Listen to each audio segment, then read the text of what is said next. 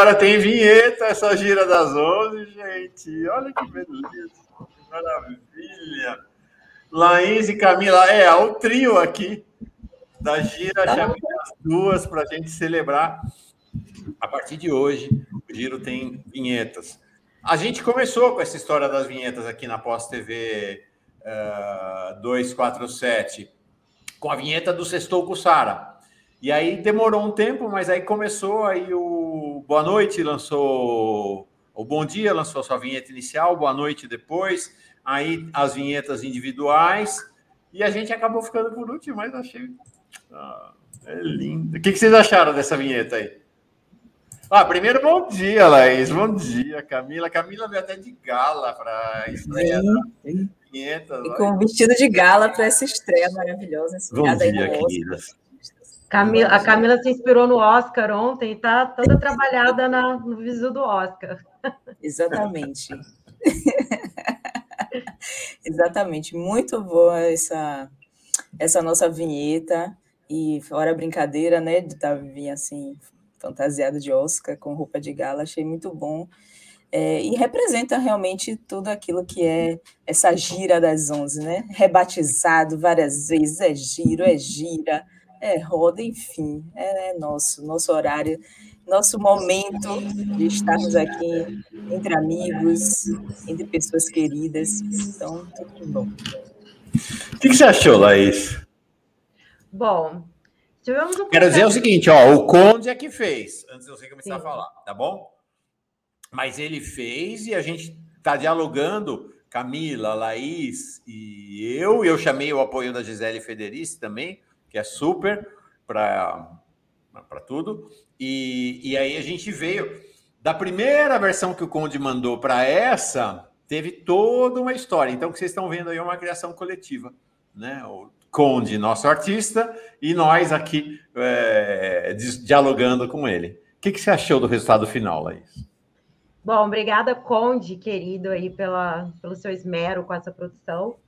Não, assim, fazer o um relato dessa produção, porque nós temos muito carinho com tudo que diz respeito ao giro, a Camila, o Mauro, eu temos muito carinho né, nessa, nessa produção. Fizemos várias reuniões aí para tentar construir essa vinheta, né? Então não foi uma coisa que surgiu do nada, nós pensamos, né? E a nossa maior preocupação era fugir do formato coxinha, dessas aberturas coxinhas de Globo News, CNN, e trazer a cara do giro, que é a cara do movimento social, a cara da luta, a cara da manifestação, da mobilização. E eu, eu considero que ficou lindo, acho que realmente tem muito é, é, da luta, né? Que é o espírito do Giro das Onze. Vou mostrar de novo, porque muita gente não estava no começo. Então, todo dia, a partir de agora, o giro vai ser aberto com esta vinheta.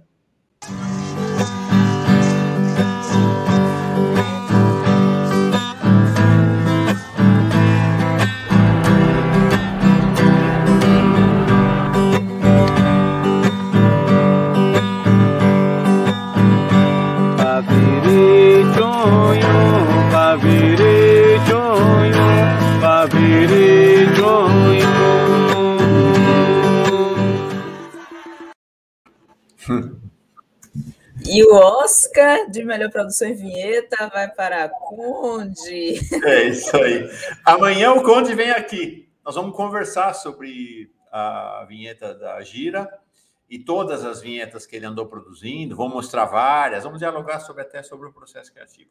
Eu estou muito emocionado porque acho que essa vinheta de abertura ela espelha quem nós somos. Né? Ela espelha quem a gente é ela espelha que nós somos o povo brasileiro. Né? Ou pelo menos a gente busca retratar o mais fielmente aqui o povo brasileiro. As indígenas, os indígenas, as mulheres negras, os homens negros, o pessoal do candomblé, de todos os caminhos, LGBTQIA, toda a diversidade. E engraçado que ela termina com o Lula, né? Com o Lula na sarrada, com o Lula com os jovens. E a gente não tinha a menor ideia de que exatamente ela estreia no dia em que o tema central do país hoje é a juventude Lula. Lula e a juventude. Né? E ela termina com uma palavra que é muito significativa para nós: paz. Paz. Porque quero dizer que essa, essa é uma declaração de nossa aqui da Gira. Nós somos pela paz. Nós somos contra os senhores da guerra. Nós somos contra Bolsonaro e todos os senhores da guerra, quem quer que sejam eles. Nós somos pelas pessoas. Nós estamos ao lado do sofrimento das mães, mulheres, filhas e filhos russos que estão sofrendo com a morte dos seus que estão indo lutar na guerra. Nós estamos com as mulheres, homens, trans, crianças da Ucrânia que estão sendo mortos pelos soldados russos. Nós estamos com o povo do Donbás que sofreu e sofre na mão dos neonazistas da Ucrânia.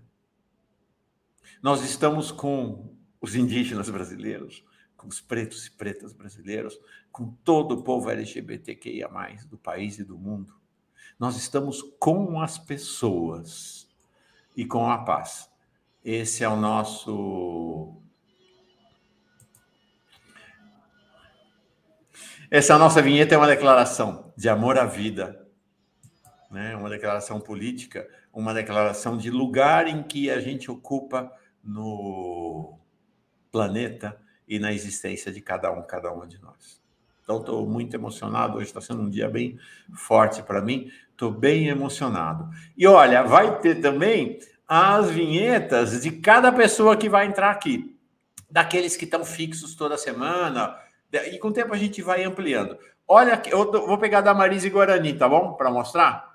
Mas hoje já vai ter para a Helenira, já vai ter para a Vilma, vai ter para a própria Marise quando entrar. Mas deixa eu mostrar como ficou a da Marise. Olha.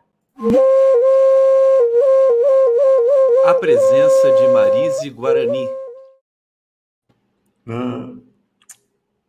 Que potência, né? Demais. Demais. É... Ah... Foi uma discussão com o Conde, sabe, gente? Porque tanto no Bom Dia quanto no Boa Noite, é, vem assim, os comentários de tal pessoa. E aí a gente conversou bastante sobre isso, né? Que aqui no Giro não seria propriamente os comentários, né? A gente traz a presença, né? Para dialogar, para conversar. Então, quero falar da nossa enorme alegria. Ah, Laís e Camila, sem vocês não seria isso, nada disso. Obrigado.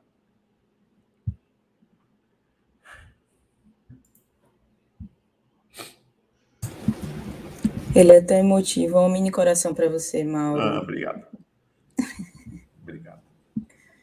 É, vamos. Vamos embora, vamos tocar a gira das 11 com vinhetas a partir de hoje. Camila, você volta para o trabalho, amanhã está ela aqui na Coancoragem, agora ficamos Camila e eu. Na verdade, Laís. Ah, Desculpa, Laís. Tá bom? Vai lá. Vamos para a redação. Bom trabalho lá a gente trabalha. só uma participação especial nessa cerimônia do, do Oscar aqui, da, da Vienta. E até mais, gente. Um abraço. Estou emocionada também. Até mais. Até amanhã aqui. Um beijão. Até, até, então é até mais. Tem vinheta na gira agora. Tem vinheta na gira e tem. E tem também. Vou mostrar o que, que tem aqui, Camila. Vou mostrar o que é que tem para nossa turma. Foi um final de semana agitado. Nossa, foi? que fim de semana foi esse? Tá aqui. Som na caixa, Emicida. Vamos embora.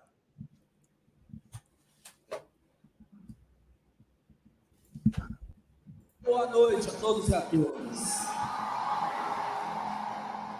Segundo, eu não sei vocês, mas eu estava morrendo de saudade. Não, eu também. Terceiro, se você tem de 15 a 18 anos, tira a porra do título de eleitor. Quarto, Bolsonaro vai tomar no cu. Quinto, quando eles olham para nós e falam, porra, neguinho agora tá cheio de marra, a gente fala como, meu mano? Neguinho é o caralho.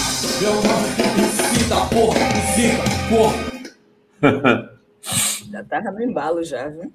Nossa. Tem, MC teve Emicida. Teve também Mas também Marcelo D2.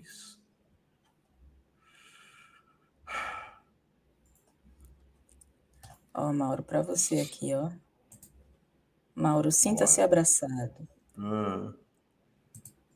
Vambora. Vambora, homem.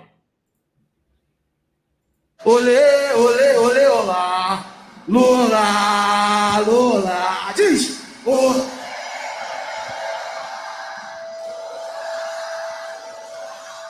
Olê, olê, olê, olá. Lula,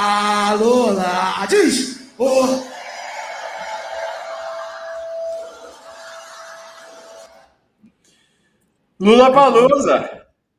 Lula Palusa. mais Lula também, né, Camila? Conta, fala. Lula Palusa, é isso mesmo. Nessa, nessa esteira aí dos artistas que passaram pelo Lula Palusa, eu não sei, hashtag Lula Palusa, né? É, vários artistas estão nas redes sociais fazendo, ah, fazendo esse pedido para que os jovens, aí esse, esse perfil de jovens entre 15 e 18 anos, também os adolescentes, né? A partir dessa idade, a partir de 16 anos, enfim, 16 anos, 16 Que a eles- 24, né?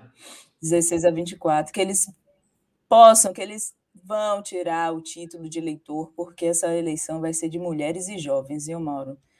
Eu tô, a gente quer a renovação, todos nós, né? Mas a grande participação de mulheres e jovens, daqui a pouco a gente tem uma notícia quentíssima, né, sobre a participação dos jovens nas eleições, o que se espera das eleições de 2022, e teve até gente de fora do Brasil fazendo também a campanha dele para que as pessoas possam tirar o título. Eu compartilho, você compartilha, Mauro? Compartilha, por favor. Deixa eu compartilhar aqui. Um ator norte-americano, ele compartilhou um Twitter da Anitta, é o Mark Ruffalo, é o ator que interpretou o Hulk e outros, outros sucessos também do cinema. É, ele postou dizendo a publicação da Anitta né, fazia essa convocação para que os jovens eles tirem os seus títulos de eleitor. A publicação da Anitta foi na quinta-feira e o ator lembrou que em 2020 os americanos conseguiram derrotar o Donald Trump através eh, do, recorde, do recorde de eleitores que usaram seus direitos democráticos, em especial os jovens. E ele pede, faz o mesmo pedido que a Anitta, né, para derrotar Bolsonaro, brasileiros de, de 16, 17 anos devem se registrar para votar nas próximas eleições. E além da Anitta, eu fiz uma listinha aqui, viu, Mauro, do que eu Vambora. já peguei De artistas que já fizeram a sua campanha. Além do Marco Ruffalo e da própria Anitta, lembrando que a Anitta tem 61 milhões de seguidores, sua maioria de jovens, eh, também fez a campanha a Gabi Amarantos, a influenciadora digital GK, que tem 19 milhões de seguidores, a ex-BBB Juliette também fez essa campanha para os jovens, a Pablo Vittar também já tinha, antes do, do da Lula Palusa, ela já tinha feito esse vídeo divulgado. Quem tem divulgado todos esses vídeos é a Mídia Ninja, que tem divulgado bastante todos esses vídeos. O meu conterrâneo Lázaro Ramos, o Lazinho, também fez essa, esse pedido. A Luísa Sonza, o Whindersson Nunes, até o Zeca Pagodinho, minha gente, convocando também essa moçada para poder tirar o seu título. E só juntando, eu fiz, eu estava fazendo uma continha aqui, viu, Mauro? De da do tanto de seguidores que esses tanto influenciadores como os outros artistas, cantores, atores, ao total, somatório dá de 222, cerca de 222 milhões de seguidores. Então, olha a potência desse pedido. Imagina todos esses artistas e influenciadores fazendo esse pedido. Muito bom, viu? Sensacional, sensacional. Os jovens podem definir a eleição no primeiro turno. Quer ver? Primeiro registro aqui, a Júnia aí. Laje de Coguerra. falando do Lulasson de Belo Horizonte, que viu o vídeo também muito emocionante. Já o fim de semana de muitas emoções, enquanto o Bolsonaro estava lá idolatrando o, um torturador, mais uma vez idolatrando o torturador uh, brilhante Ustra. Aqui, a Maria de Sá Xavier. Hoje terei dois colegas aí no programa do grupo Getuf, um grupo lá da Universidade da UF, que também sou colaboradora. Querida Marise e Márcio. Então, quem vem aqui no Giro hoje? Vem Elenira, vem Vilma, vem Marlina de Oliveira, vereadora Marlina de Oliveira, vereadora negra do combate, da luta, e como todas as vereadoras negras de esquerda nesse país, sob ataque intenso da direita e da extrema-direita. São as vereadoras negras e trans que sustentam a luta contra a extrema-direita nas câmaras de vereadores. O que está acontecendo com ela? Ameaçada de cassação. Então, nós vamos falar com ela sobre a ameaça de cassação que pesa sobre ela. Depois vem a Marise Guarani, a, a Marta Xavier já falou, e aí nós vamos ter um luxo, um privilégio, gente. Vem alguém que é da comunidade, que está aqui com a gente conversando pelo nos comentários, muitos dias, muitas vezes, que é o Márcio Doni. Vocês vão ver o que, que é o Márcio Doni. Márcio Doni é simplesmente o inventor você sabe o que, que é nortear, né, Camila? Todo mundo sabe, né? Nortear, pegar o norte, pegar uma direção, pegar o sentido. Ele falou: não, não, não, não, não. Em 91, ele inventou a expressão sulear, pegar o sul, pegar o sentido. Então, ele vai falar sobre essa expressão que ele inventou.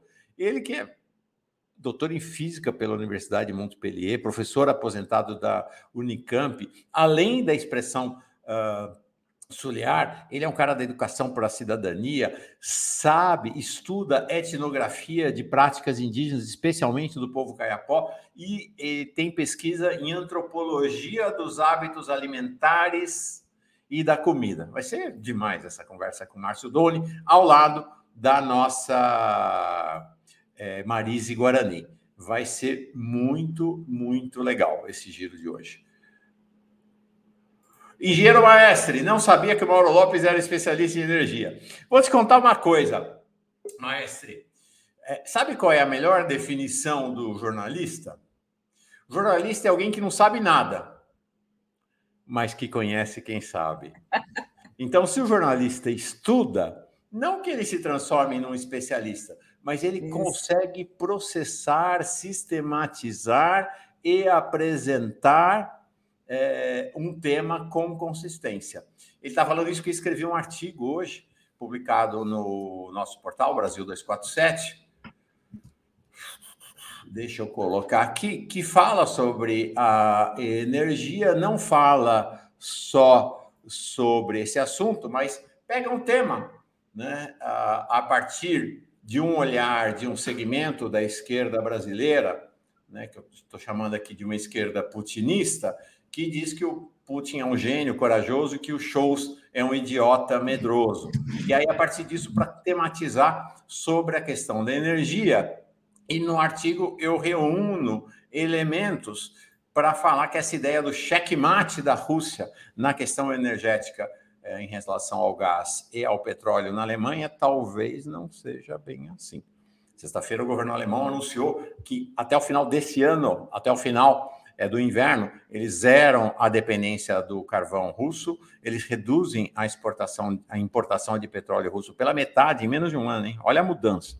Né? E, finalmente, até 2024, zero a dependência do gás russo. É uma mudança. Quem não, não conhece o assunto, é, fala um monte de coisa. Mas quem conhece, e eu li vários estudos do governo e dos especialistas alemães, alemães de energia, a Alemanha está protagonizando hoje a grande transição energética da humanidade. Não tem nenhum país que está fazendo o que a Alemanha faz. Nenhum país. Há uma transição no sentido da energia renovável que é absolutamente notável. Hoje, praticamente metade das fontes de energia na Alemanha já são de fontes renováveis. Há uma mudança na matriz energética radical e essa a, confronta a invasão russa e essa ameaça russa sobre a Alemanha está fazendo os alemães acelerarem ainda mais. É, Edna Lúcia Nogueira, amo o Giro das Onze. Parabéns a toda a equipe, em especial ao Mauro, ao Mauro que irradia amorosidade, luz e paz. Percebi que as vinhetas do Giro ficaram diferenciadas, lindas, criativas e originais, como o Giro. A gente gostou demais mesmo. Obrigado. Obrigado, querida. Então, vamos lá. Jovens, jovens, jovens. É o tema. Agora de manhã, Lula é o tema, é o tema do país nesse momento, né? tirar título. Jovens de 16 anos vão tirar seus títulos de eleitor. Agora de manhã, Lula já é, falou sobre essa questão da juventude. E ele soltou um tweet dizendo assim: o Brasil tem jeito, a juventude precisa ter esperança no futuro e se registrar. Se não acreditasse nisso, se não acreditasse nisso, ele, Lula, né, não acordaria todos os dias com a disposição que tenham para reconstruirmos esse país. Boa semana. Juventude é sinônimo de esperança, que é a contraposição ao ódio e ao medo dos senhores da guerra, né? E de Bolsonaro, que, como disse, esse fim de semana, mais uma vez idolatrou o torturador brilhante Ustra. Vamos lá. Olha a pesquisa Datafolha. Camila, você sabe Sabe que se a eleição fosse só entre os jovens de 16 a 24, Lula estaria eleito no primeiro turno. Se a eleição fosse só entre as mulheres, Lula estaria eleito no primeiro turno. Se a eleição fosse só entre os mais pobres, as pessoas de até eh, dois salários mínimos, Lula estaria eleito no primeiro turno. Se a eleição fosse só entre os pretos, Lula estaria eleito no primeiro turno com folga. Olha a pesquisa Datafolha em relação a esses segmentos, que, por sinal, como nós sabemos, pretos e mulheres são a maioria do povo brasileiro. Entre os jovens de 16 a 24 anos, Lula ganha de 51, é Lula 51 contra 43 da Rapa, de todo o resto. Então, vitória disparada no primeiro turno. Entre as mulheres, 46 para Lula, 43 para todo o resto somado. Em quem ganha até dois salários mínimos, os mais pobres desse país. 51 para Lula, 40 para todo o resto somado. E finalmente, entre pretos e pretas, 52 para Lula, sabe quanto para Rapa?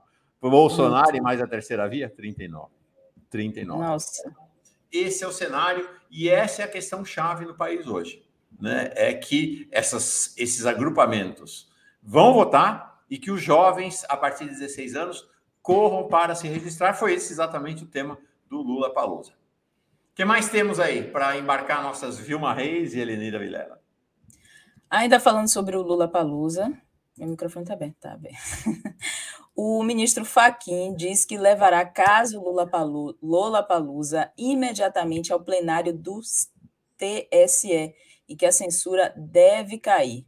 O ministro Edson Fachin, que é o presidente do Tribunal Superior Eleitoral, afirmou que pretende levar imediatamente ao plenário da Corte a decisão monocrática do TSE, é, do ministro do TSE, Raul Araújo, que proibiu a realização de manifestações políticas durante o festival Lola Palusa, que terminou neste domingo. Na decisão, só para relembrar, Araújo também estipulou o pagamento de uma multa de 50 mil reais, a ser paga pela organização do evento toda vez que a decisão fosse descumprida. O Lula Palusa, porém, não foi intimado a tempo e recorreu, porque as duas, é, as duas citadas é, no, no documento não foram encontradas. Então, Lula Palusa recorreu a essa decisão. O ministro Fachin disse que, disse em, em entrevista ao, ao um portal de notícias, que a posição, abre aspas, a posição do tribunal será a decisão majoritária da corte, cujo histórico é o da defesa intransigente da liberdade de expressão. Portanto, ministro uh, Faquim vai levar imediatamente, assim que o relator liberar a pauta para ser decidida, decidida pela corte. É importante.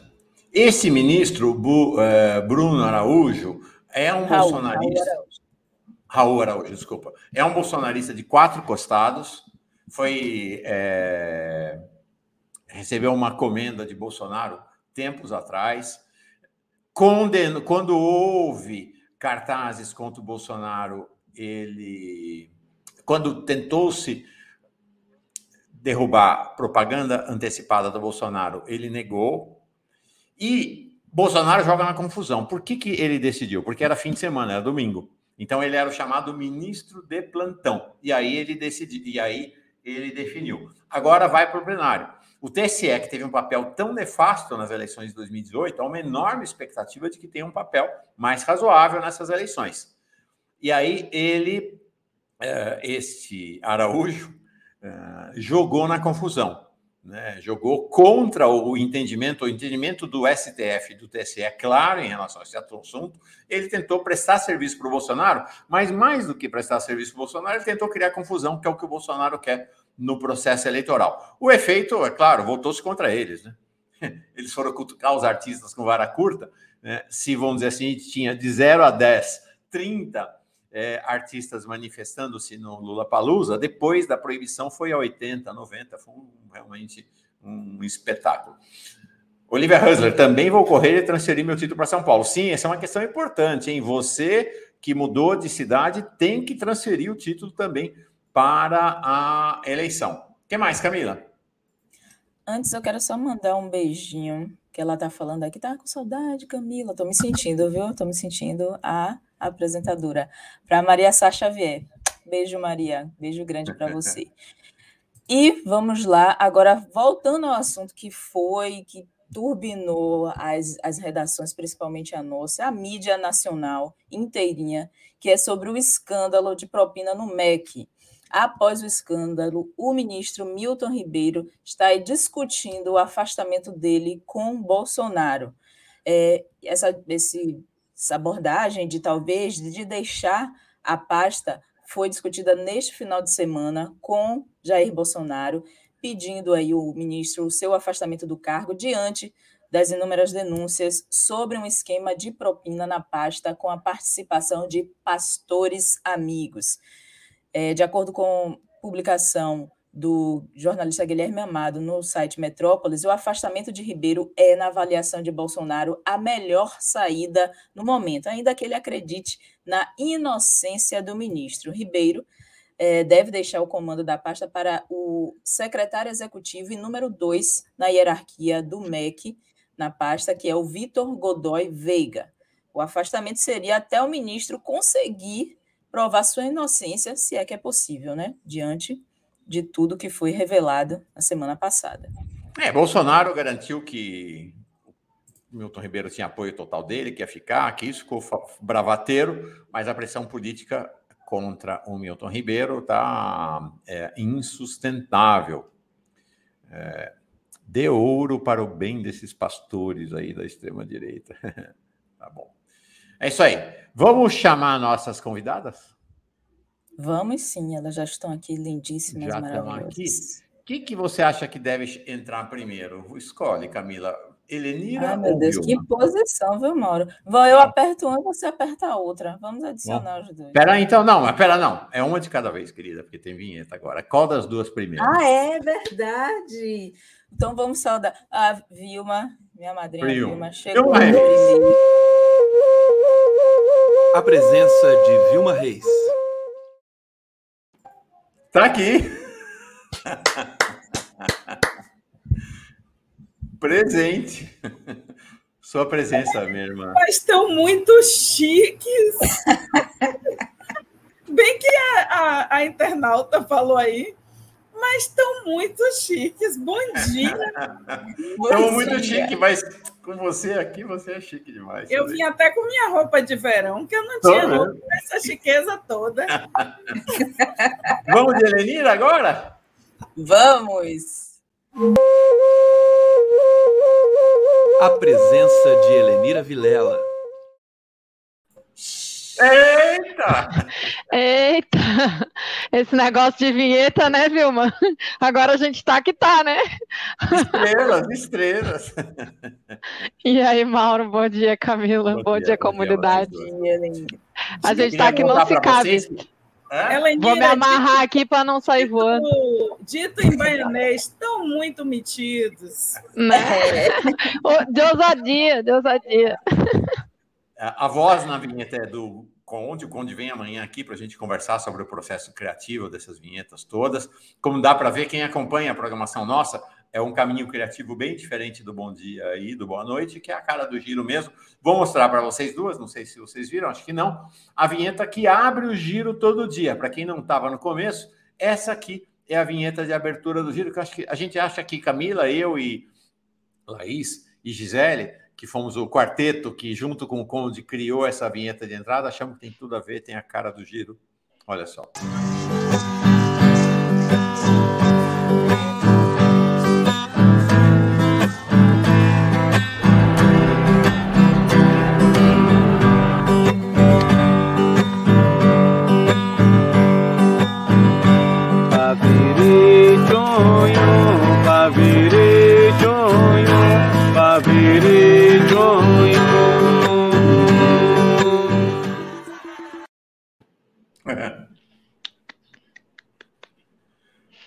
Maravilha. Maravilha. Tem um tema aí. Qual que é, Camila? Sobre os jovens, o poder dos jovens nas urnas. Ô, Mauro e Camila, posso me meter só na conversa do Milton Ribeiro que vocês estavam falando antes da gente entrar? É que eu sou uma pessoa do Sindicato de Educação Federal, né? E a gente está nessa claro. Briga. Não, eu só queria dar dois pitacos rapidinho sobre isso. Primeiro, é dizer que eu acabei de sair de uma reunião de trabalho no meu campus, né? E a gente identificando no processo de distribuição da, do orçamento da, do Ministério da Educação o quanto ele vem sendo esmagado, né? O quanto o orçamento vem sendo estrangulado. Né, para vocês terem uma ideia dos números, né, o, o campus que eu trabalho no Instituto Federal de Santa Catarina, ele chegava a ter verba de investimento em 2013, 2014 de 700, 800 mil reais, e, e ano passado esse investimento era 12 mil reais, então para vocês terem uma ideia do nível da queda, e isso para dizer o seguinte, aí eles dizem para os campos, para as instituições que não têm dinheiro, mas tem dinheiro para distribuir pelo FNDE para os amigos dos pastores, né, para as prefeituras dos pastores que dão dinheiro para o Milton, para ele dar dinheiro público para a prefeitura que o pastor é, pagou por ele. Então, isso primeiro, né, para a gente ter essa noção, porque o esquema é o Milton Ribeiro disse. Bolsonaro diz para mim que eu tenho que beneficiar os pastores que Gilmar que o pastor Gilmar, né, os prefeitos que o pastor Gilmar disser que eu tenho que beneficiar. Por outro lado, já 10 prefeitos dizendo que os pastores pedem dinheiro dos prefeitos para poder liberar a verba, isso tudo para a gente ver que não tem republicanismo, né? Eles beneficiam os amigos. Aliás, Bolsonaro já falou isso várias vezes. Isso é uma coisa. E a outra coisa, inclusive com denúncia que saiu, eu acho que foi hoje ou ontem no, no Estadão, de que esse pastor aí fez uma reunião em julho do ano passado e distribuiu Bíblia com a foto do Milton Ribeiro. Então, ou seja, né, é um esquema todo que se retroalimenta de corrupção, de, de é, é, ai, como é que se chama? Enfim, de, de beneficiar quem é meu amigo ou quem me paga por isso, né? Mas usar dinheiro público. Patrimonialismo, né? Patrimonialismo. Isso, patrimonialismo daqueles. E segundo, contar para vocês que semana passada eu estava numa reunião da Comissão de Educação do Senado que convidou, né, e não convocou, porque houve um compromisso do próprio ministro ligando para o Jean Paul para combinar, e ele vai depor na Comissão de Educação do Senado nessa quinta-feira. E amanhã, em Brasília, eu vou estar tá lá, às 11 horas vai ter uma mobilização do movimento estudantil, do movimento sindical e do movimento de defesa da educação pública na porta do Ministério da Educação, exigindo a demissão do Milton Ribeiro, né, por conta dessas denúncias gravíssimas.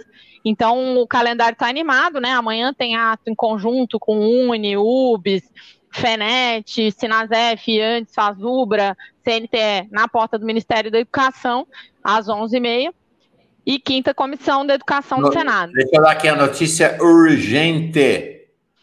Tá aqui, ó. Tá na capa do UOL agora, segundo o UOL, já tá, tá Bolsonaro já decidiu a saída do Milton.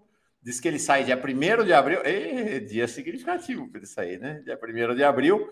E que uh, o substituto dele uh, será, já tem até nome do substituto, o substituto dele será o Amarante, deixa eu pegar aqui o primeiro nome dele, que é o. Pá, pá, pá. Ó, tá aqui. Garigan Amarante, que é o diretor de ações educacionais do Fundo Nacional uh, do FN, FNDE, Fundo Nacional de Defesa da Educação, e que é apadrinhado do presidente do PL, Valdemar de Costa Neto. Vamos lembrar que quinta-feira, na live dele, Bolsonaro disse que colocaria a cara dele no fogo pelo Milton, que o Milton jamais cairia tá caindo com cara no fogo e tudo, né, viu? Então, Mauro, mas aí tem mais uma coisa que eu queria comentar sobre a saída do Milton. É que ele, na verdade, já estava de saída, porque ele está querendo ser candidato, e aí todo mundo tem que desincompatibilizar mesmo, né?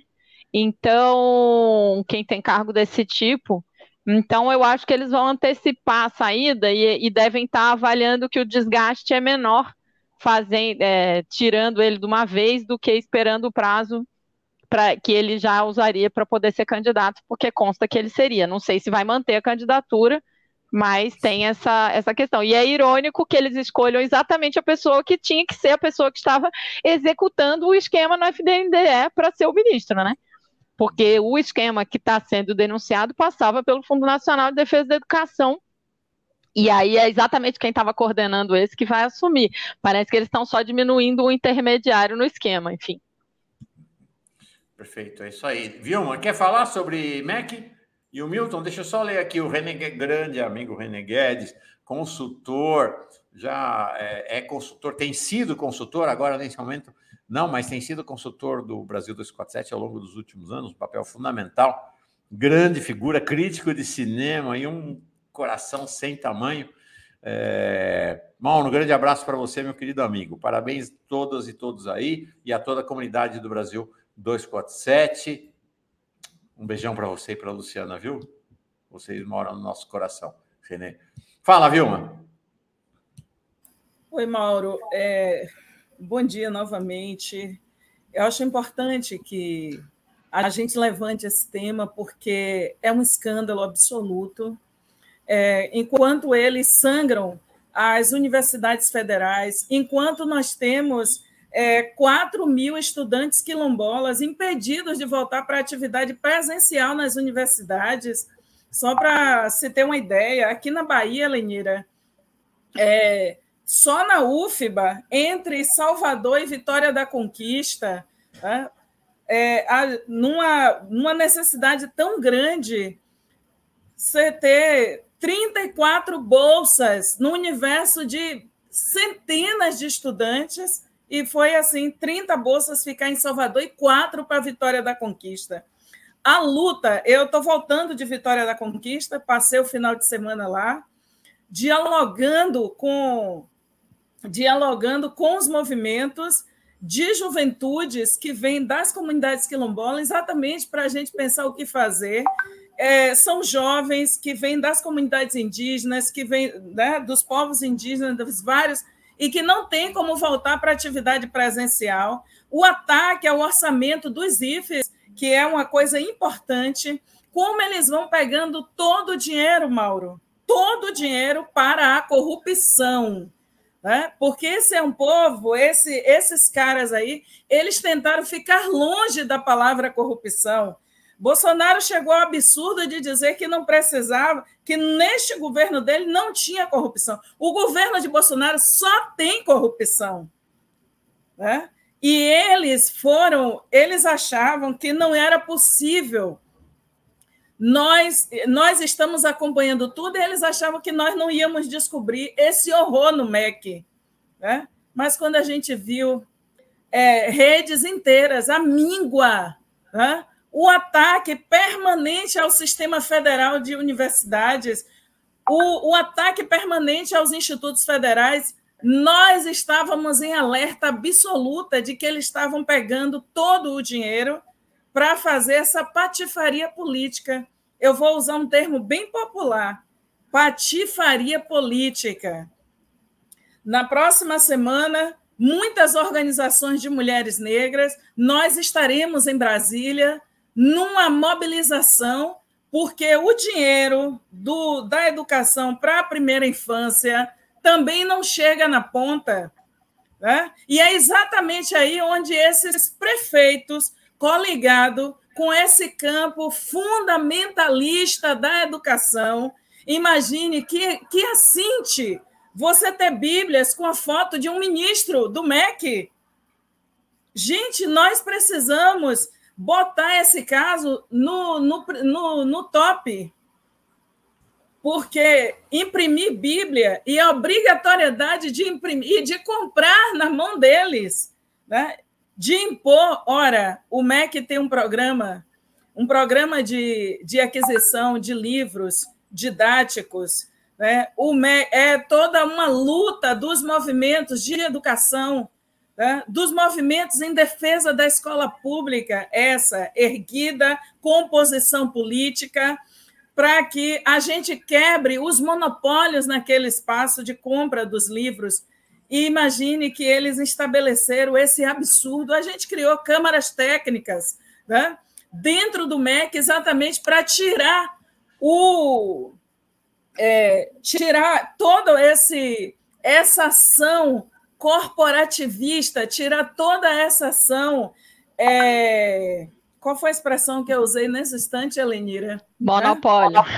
É, todo esse monopólio de algumas empresas que tinham o privilégio de vender para o MEC, e nós lutamos muito para instituir políticas de Estado nas câmaras técnicas de compra e ter cada vez mais presença de representações é, da ANDE, de todas as organizações é, das professoras e professores, para que nós pudéssemos, e do movimento negro, né? e dos movimentos de mulheres. Por que, que Petronilha foi parte do Conselho Nacional de Educação? Por que, que Nilma Lino Gomes foi parte do Conselho Nacional de Educação?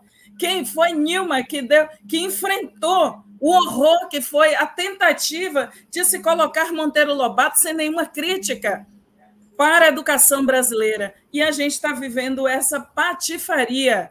Aqui, o ministro da Educação e o presidente da República mexeu num vespeiro. E acho correta a posição do Sinasef, a posição de todas as organizações sindicais nacionais se colocando contra esse absurdo porque a educação amíngua, a gente, a gente tem o recurso é, do, do, é, do Fundeb, e que muitas vezes é só para pagar as é só para o é só para custeio e não tem nada, quase nada para investimento. Os institutos federais lutando para é, entrar com dignidade na era tecnológica, né? Porque é uma contradição, é uma contradição que, na hora que tínhamos todas as possibilidades de investir, de abrir mais restaurantes, de ampliar o apoio aos estudantes, foi o momento em que esse governo articulou todo o ataque através do orçamento. E para que, que eles estavam guardando tanto dinheiro? Para se garantirem no poder. É para isso que eles guardaram todo o dinheiro da educação. Então, que a gente siga aqui muito firme, muito firme. Parabéns, Elenira, e todas as organizações, e nós nos somamos às companheiras e vamos a Brasília também, porque nós, os, das mulheres, dos movimentos de mulheres negras, organizações negras, através de uma ação liderada por Gueledés, Instituto da Mulher Negra, nós temos refletido no Brasil inteiro sobre as políticas de desenvolvimento para a primeira infância. E boa parte delas estão no, nas políticas sociais, que tiveram um desinvestimento de 90% no governo Bolsonaro, e no MEC, né, em que a gente assiste o vilipêndio e a patifaria desse ministro. Vilma, fundamental. Se as mulheres negras vão à Bahia, ó, a Brasília, elas irão. Bom, a Laurita dizendo aqui, Laurita é bom despacho. Vilma, minha deusa, deusa de muita gente. É, Lula vai à Bahia para ser acolhido pelas mulheres negras. Aqui o Afonso. Salvador vai parar quinta-feira para receber nosso presidente Lula e anunciar a chapa do PT ao governo da Bahia. Jerônimo e Lula juntos pela vitória. Quinta-feira vai ferver Salvador com Lula lá. Seguinte, nós estamos aqui na nossa sala de espera com a vereadora Marlina de Oliveira, da, do PT de Brusque, sob ameaça direta de um processo de cassação. Nós vamos acolher ela para escutar a história dela para apoiá-la, para participar da sua luta. Como eu disse no começo, são as vereadoras negras que sustentam o fogo mais pesado da luta dos conservadores, da direita e da extrema-direita no chão batido das cidades, né? no nível mais ao nível mais perto do chão institucionalmente, que são as câmaras de vereadores. Mas não apenas as mulheres negras, né? as mulheres trans e os homens negros também. Então, quero trazer uma notícia muito, muito importante agora sobre um comentarista aqui do Giro, um companheiro, um irmão, um muito querido nosso, que é o vereador Renato Freitas, do PT de Curitiba, ameaçado de cassação. Olha que notícia muito importante. Todo mundo sabe lá do episódio da igreja, daquele dia. A gente conversou com ele mais uma vez aqui sobre isso. Acho que até houve incompreensão, até em setores da esquerda, em relação a ele, pois está aí. A Arquidiocese de Curitiba soltou agora de manhã uma nota no qual ela defende que Renato não seja cassado. Ela faz um apelo pela não cassação de Renato. Eu vou tirar da tela, que está muito pequenininho, mas eu vou ler aqui para vocês a importantíssima nota da Mitra da Arquidiocese de Curitiba. Diz assim, é, e ela está endereçada ao presidente lá da comissão que está julgando o, a cassação do mandado Renato. É, diz assim: é, o protesto do vereador e demais pessoas pela morte do congolês Moise é, Kabagambi na cidade do Rio de Janeiro, realizado na frente da Igreja do Rosário, no dia 5 de fevereiro, abreviou a missa iniciada às 17 horas. Reitera-se. Interessante essa posição, sabe, gente? Porque muita gente de esquerda aqui é, foi implacável contra o Renato. É importante que se diga isso, mas a, a Mitra da Arquidiocese assim: reitera-se que somente após o término da missa adentraram a igreja com palavras de ordem e bandeiras. Diz mais a nota: a movimentação contra o racismo é legítima, fundamenta-se no evangelho e sempre encontrará o respaldo da igreja. Percebe-se na militância do vereador o anseio por justiça em favor daqueles que historicamente sofrem discriminação em nosso país. A causa é nobre e merece respeito. E termina dizendo assim: Todavia, não se pode negar que os fatos ocorridos apresentaram certos excessos, como desrespeito pelo lugar sagrado. O vereador procurou as autoridades religiosas, reconheceu seu erro e pediu desculpas.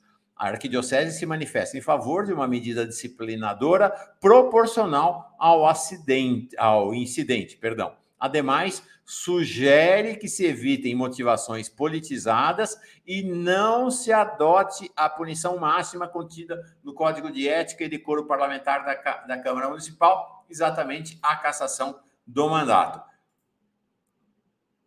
Impressionante essa manifestação da Arquidiocese, é, porque cumpre registrar, né? Muita gente é, da, de esquerda não teve essa ah, postura na defesa do mandato do Renato.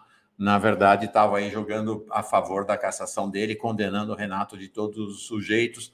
Como diz aqui a Maria Sachavier, o padre Júlio também defendeu o Renato, as, Leonardo Boff também defendeu o Renato, as principais uh, lideranças católicas progressistas do país defenderam o Renato todo o tempo.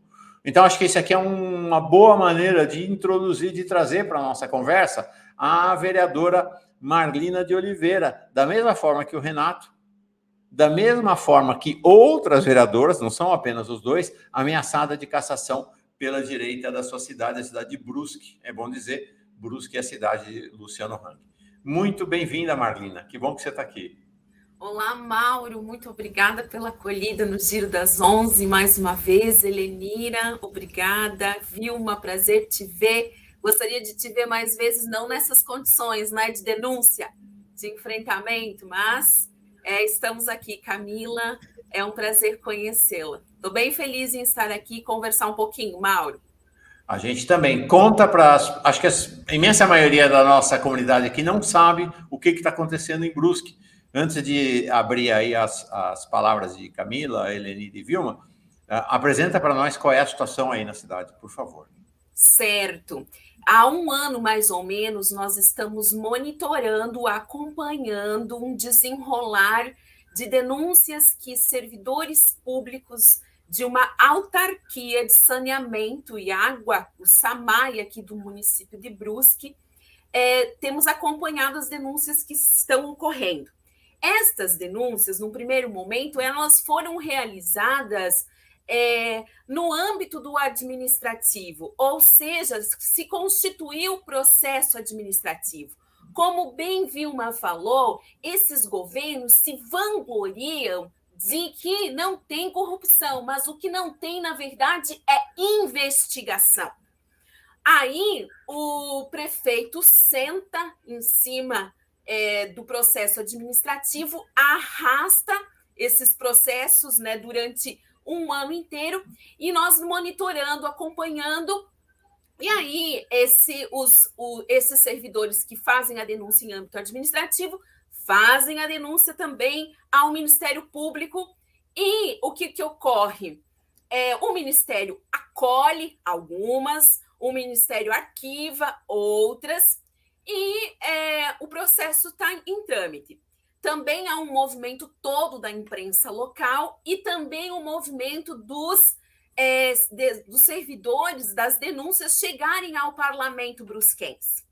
Dos 14 colegas vereadores, a Câmara tem 15 cadeiras. Eu sou a única cadeira que é ocupada por mulher, uma mulher negra petista de oposição. É importante dizer deste lugar da onde que vem o enfrentamento, porque as demais cadeiras não fizeram um enfrentamento público sobre isso.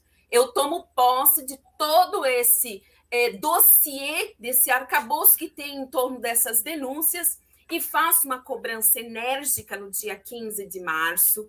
Faço também a solicitação de que se abra uma CPI para que se investigue essa questão, para que se é, possa se chamar todas essas, essas partes envolvidas e a gente faz essa que se faça isso.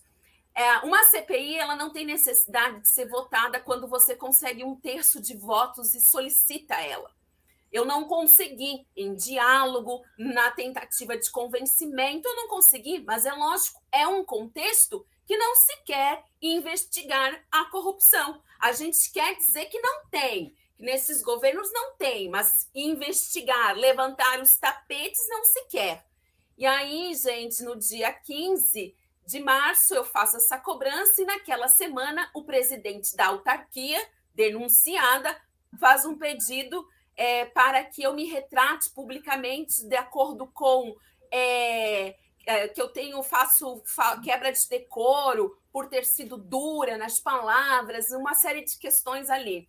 Mas é, nas, na mesma semana, ao promotor arquivar uma ou duas denúncias, de um rolo de denúncias que tem, como, por exemplo, é, fraude do processo seletivo, venda e uso de drogas na autarquia, uso indevido do maquinário público, é, enfim, uma série de denúncias que tem em torno. O Ministério Público arquiva uma ou duas, parcialmente arquiva uma denúncia.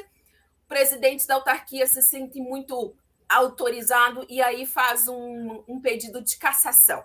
Bom, esse pedido de cassação ele tem, logicamente, uma intenção que é me calar, que é me cercear, que é me parar. Esse é o objetivo. Nesse contexto, ele se configura uma violência política de gênero, porque a única parlamentar e uma mulher que faz o enfrentamento tem uma medida enérgica de solicitação de CPI, então eles usam desse instrumento para nos intimidar. Essa é a, esse é o contexto da, da questão toda. É, realmente é um contexto não vivido não só é, por você, mas outros parlamentares, como a gente colocou aqui, e como o Bruno está falando aqui, o Bruno Barbi, minha solidariedade e apoio à vereadora Marlina.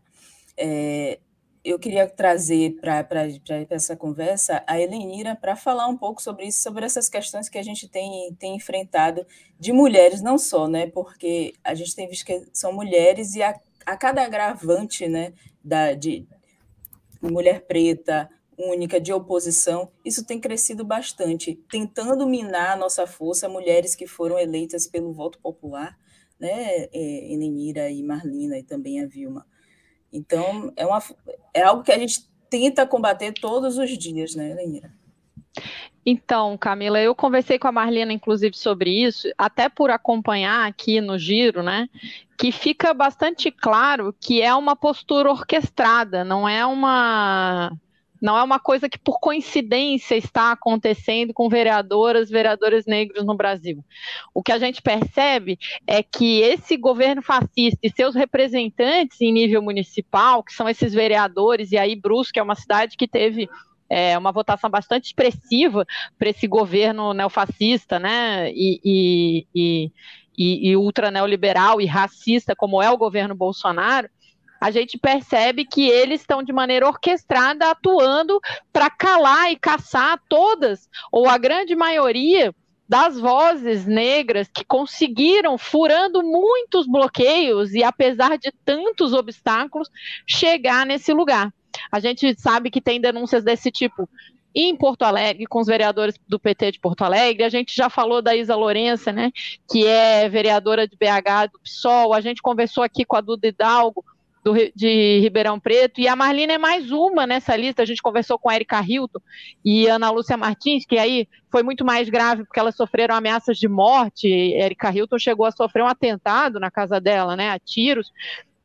Mas o que a gente percebe é que essa branquitude institu é, que se apossou do poder né, no governo Bolsonaro e seus representantes de Santa Catarina, infelizmente, é um estado que ainda tem é, um apoio majoritário, que já diminuiu muito, mas tem um apoio majoritário ao governo fascista de Bolsonaro, eles estão agindo dessa forma. No caso específico da Marlina, é interessante a gente notar que ela está sendo ameaçada, ameaçada de cassação por fazer uma das, das obrigações mais óbvias de uma vereadora, que é fiscalizar o poder público municipal. Fiscalizar o poder público municipal é obrigação institucional de todos e todas as vereadoras de qualquer município.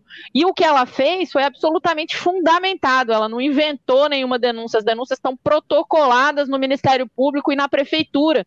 E o prefeito, e infelizmente a gente tem em Santa Catarina também um judiciário muito associado à maçonaria, muito associado a esses neofascistas, né? Então frequentemente, a, a gente precisa lembrar, né, que por exemplo, no caso da Mari Ferrer, pra, só para demonstrar como é que é o judiciário, né? Quando a, o Gastão Rosa vai e ofende é, de maneira assintosa, violenta novamente a Mari Ferrer no processo, a gente tem um juiz que se cala, um procurador que se cala. Por quê?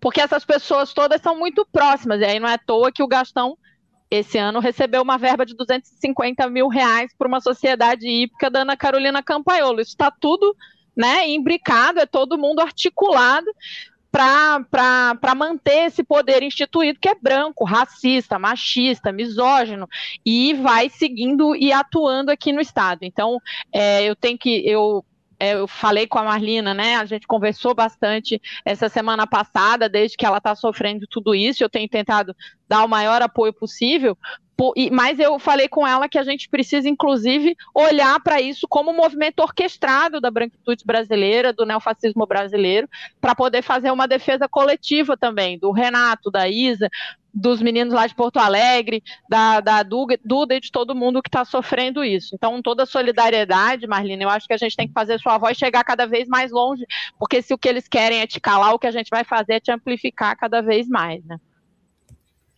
É isso mesmo. E Vilma, tentam nos calar, mas nós, mulheres, movimento negro, não vamos deixar isso acontecer, o movimento de mulheres, né?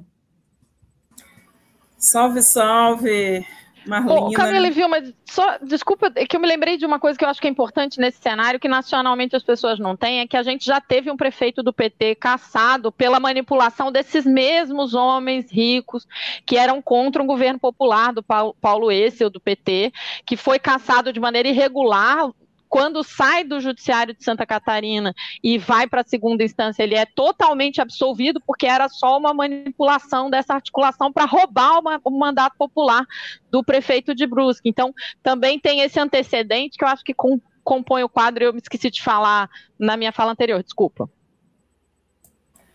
Obrigada, eh, companheiras e é, Marlina, toda a nossa solidariedade a você mas eu, eu quero falar assim que você foi num ponto que é fundamental.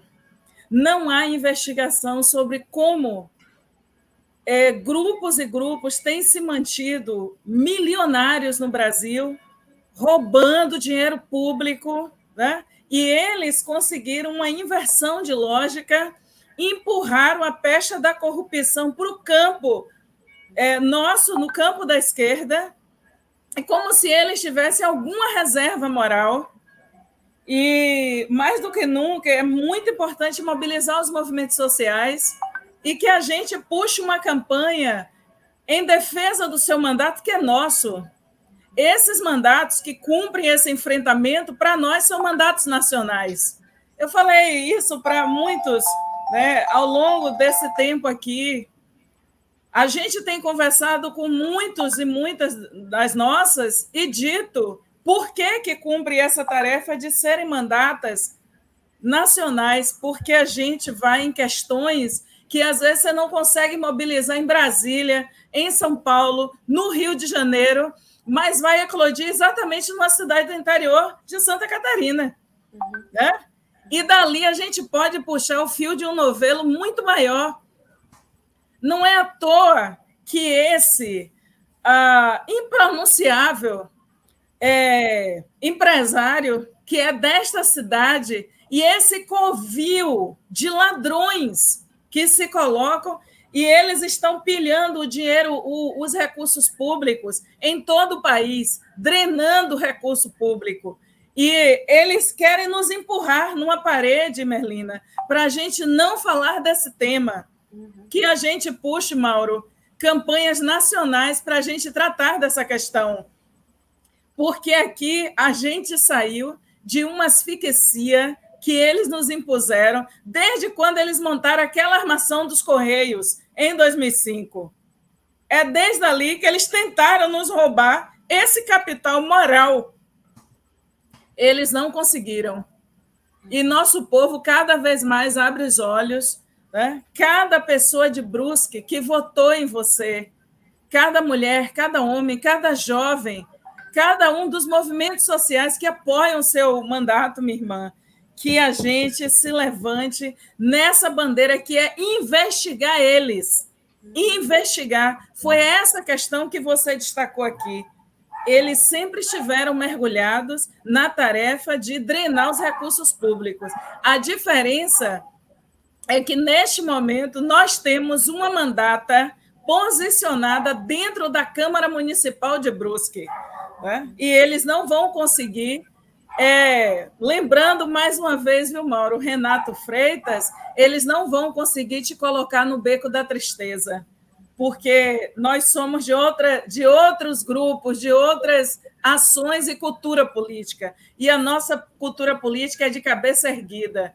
O que você está fazendo, nos lembrou aqui, Elenira, é cumprindo a primeira tarefa de um mandato parlamentar, que é fiscalizar o executivo, fiscalizar as ações no município e garantir idoneidade na execução do recurso público. Muito obrigada por trazer essa voz potente do interior de Santa Catarina para a gente debater aqui sobre excelência parlamentar e dizer que o mandato não é nosso para a gente fazer nenhum outro objetivo. A gente não está na política para enriquecer, a gente não está na política para dizer amém, né? para concordar e fazer esse caminho manso. Tipo assim, olha, você está aqui, É como se a Câmara fosse deles e eles você vai entrar aqui, mas a regra para ficar aqui é ficar em silêncio. Não vai contar jamais com uma mulher, né? Jamais. Porque a gente não tem, a gente não carrega. A canção do medo que nós mulheres cantamos no sábado, em um ano da campanha do Levante, é exatamente para dizer que caiam todos que ameaçam as mulheres, que caiam todos os feminicidas, que caiam todos os misóginos. Que caiam. Essa, essa é uma questão. Uh, sei lá, lembra Kafka, né? Estão tentando caçar a Marlina porque ela faz o que, o que é o dever dela no mandato. Uhum. Se ela não fizer. Ó, é o seguinte: funciona assim. Se ela fosse lá e roubasse, cobrasse propina, né, é, tivesse articulada no esquema da cidade, não tinha risco nenhum. Não tinha risco nenhum. Mas como ela vai lá e cumpre com as funções de vereadora, e não é nem cumprir com as funções de vereadora de esquerda ou de direita, não. É simplesmente cumprir com aquilo que é o dever de uma vereadora. Aí querem cansar o mandato dela. Marlina, uma pergunta para você que apoio, que respaldo você está recebendo da direção do PT na sua cidade, no seu estado e da direção do PT nacionalmente? Sim, é, o PT, o meu partido, está extremamente mobilizado e dando todo o apoio. Aqui no Diretório Municipal, nós estamos com o jurídico né, é, é, organizado, acompanhando, atuando fortemente nessa perspectiva, inclusive o jurídico que esteve no caso do prefeito Paulo Essel, né, que, que também, bem nesses moldes, sofre um golpe municipal ali no ano de 2015, nunca sei, 15, 16, enfim, e que Helenira nos traz esse elemento. Então, nós temos um jurídico aqui, nós temos todo o apoio da executiva municipal também é, os movimentos, as secretarias do PT, do, aonde eu faço parte, extremamente mobilizadas, o coletivo de mulheres negras do PT de Santa Catarina, uma algo inédito, uma organização de mulheres negras do PT inédito,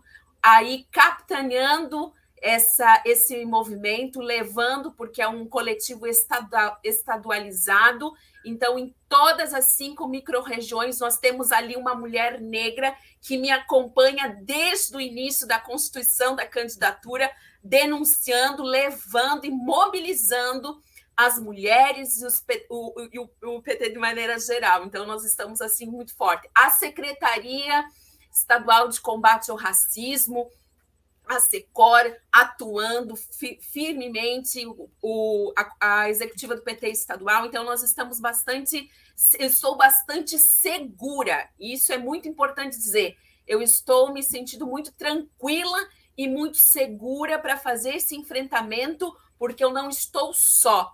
É, os movimentos sociais, aqui no meu município, os movimentos sociais que têm o diálogo estão todos apostos e de plantão e vigilantes. Nós é, circulou um abaixo assinado que até o momento já tem mais de duas mil é, assinaturas em apoio ao nosso mandato frente a esta é, este movimento bárbaro que tem ocorrido.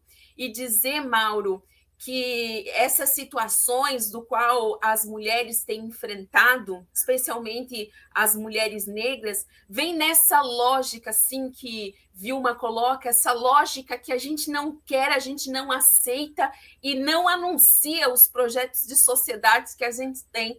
Então, a nós, quando estamos nesse lugar, a violência ela é cotidiana.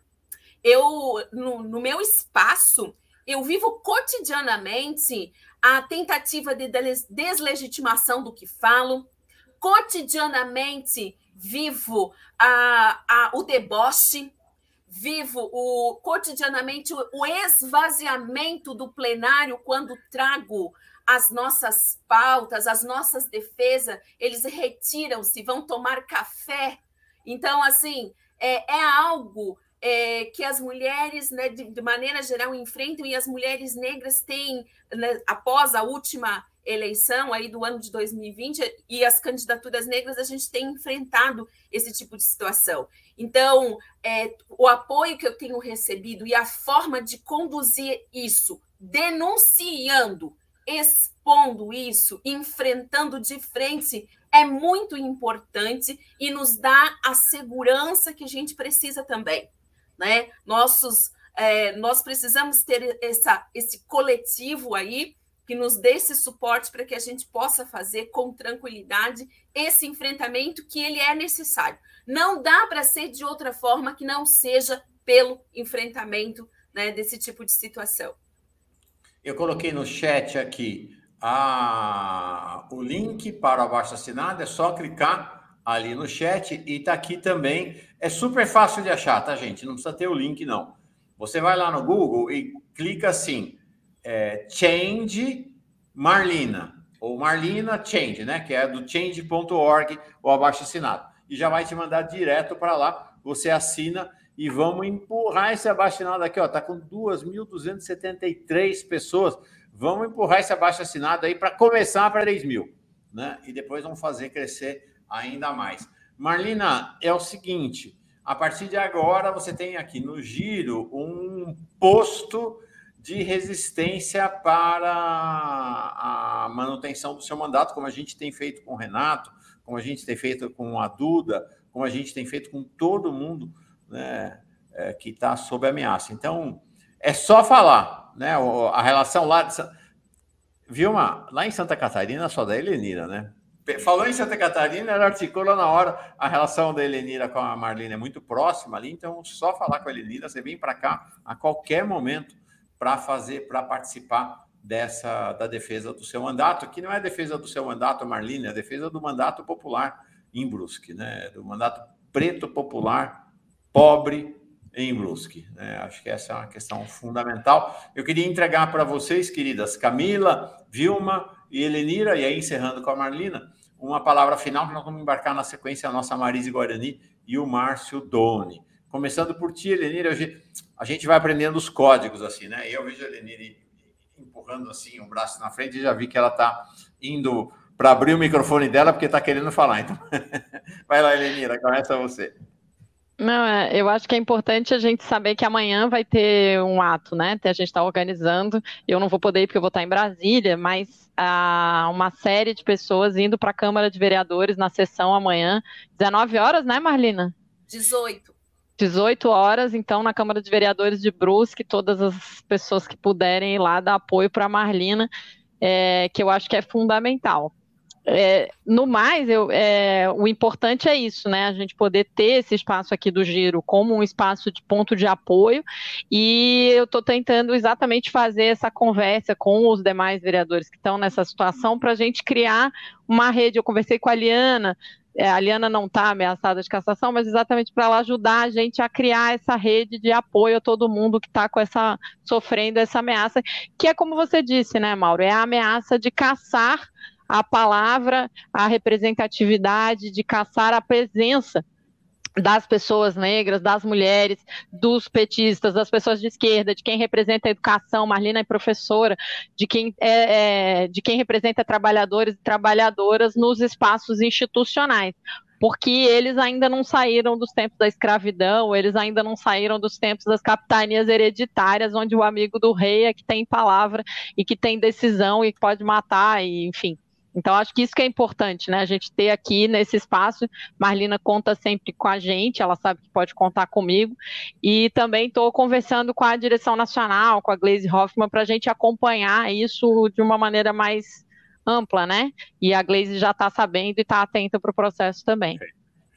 Eu já assinei aqui durante o programa, não tinha assinado ainda. A Vilma já me avisou aqui no privado que também já assinou. Camila, já assinou? Tô, abri a página aqui para assinar. Então assine. Isso Helenira, nem vou perguntar, com certeza deve ser uma das primeiras a ter assinado. Gente, todo mundo assinando o abaixo, abaixo assinado em defesa do mandato da Marlina. Vilma? Eu vou só dizer para a Marlina: continue investigando, continue cumprindo essa tarefa é, desta mandata, que você fazendo esse ato político, essa ação é, você está dando força a várias irmãs que estão espalhadas por esse Brasil adentro. Né? A gente. Eu, no dia 8 de março, indo para a Cachoeira e a gente lá vendo como foi, né? E que o Giro das Onze abriu para que, imagine, pela primeira vez uma mulher estava dirigindo a cidade de Cachoeira e houve ameaça de morte, pessoas morreram. E essa janela do 247 aqui, do Giro, Marlina, ela é importante para a gente conversar com o país inteiro. Muitas outras irmãs nossas parlamentares que estão sofrendo esse tipo de assédio político que você está sofrendo. Porque imagine, cada vez que você pega no microfone, eles vão tomar cafezinho, eles estão cometendo crime, são misóginos e estão desrespeitando não apenas você, que já seria gravíssimo, eles estão desrespeitando todas as mulheres de Brusque. Né?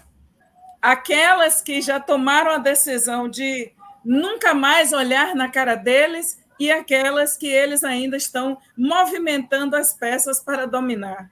Continue de cabeça erguida, minha irmã, com nome e sobrenome, né? e dizendo com orgulho: nós carregamos estrela no peito e nós espalhamos a esperança em nosso município, em nossos estados e no nosso país. É isso que causa o desespero deles. Eles não têm nada para dizer para as mulheres, para as juventudes, para nossas comunidades rurais. Eles não têm nada a oferecer a não ser a brutalidade na política.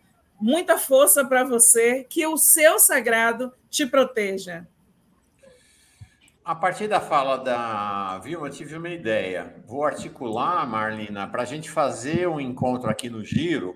Você, Renato, a Duda, todas as outras vereadoras e vereadores do PT que a gente faça um levantamento ameaçados de cassação e trazer a Glaze junto, junto com vocês, né? Para a gente fazer uma roda de conversa aqui, acho que seria bem legal, tá, Marlina?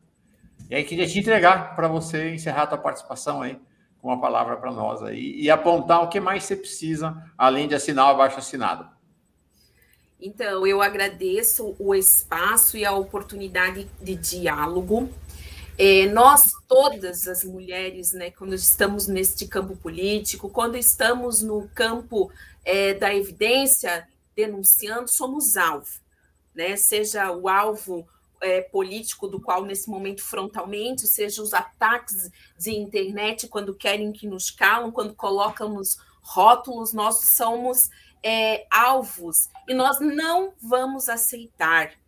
Nós não podemos, especialmente a partir do exercício das nossas funções como parlamentares, é, representando o povo que nos elegeu, nós não podemos permitir e nós não vamos permitir, e nós precisamos articular o diálogo em torno desta temática, nós precisamos pautar isso nas nossas internas partidárias e nós precisamos avançar no sentido de é, encontrar mecanismos para essa denúncia.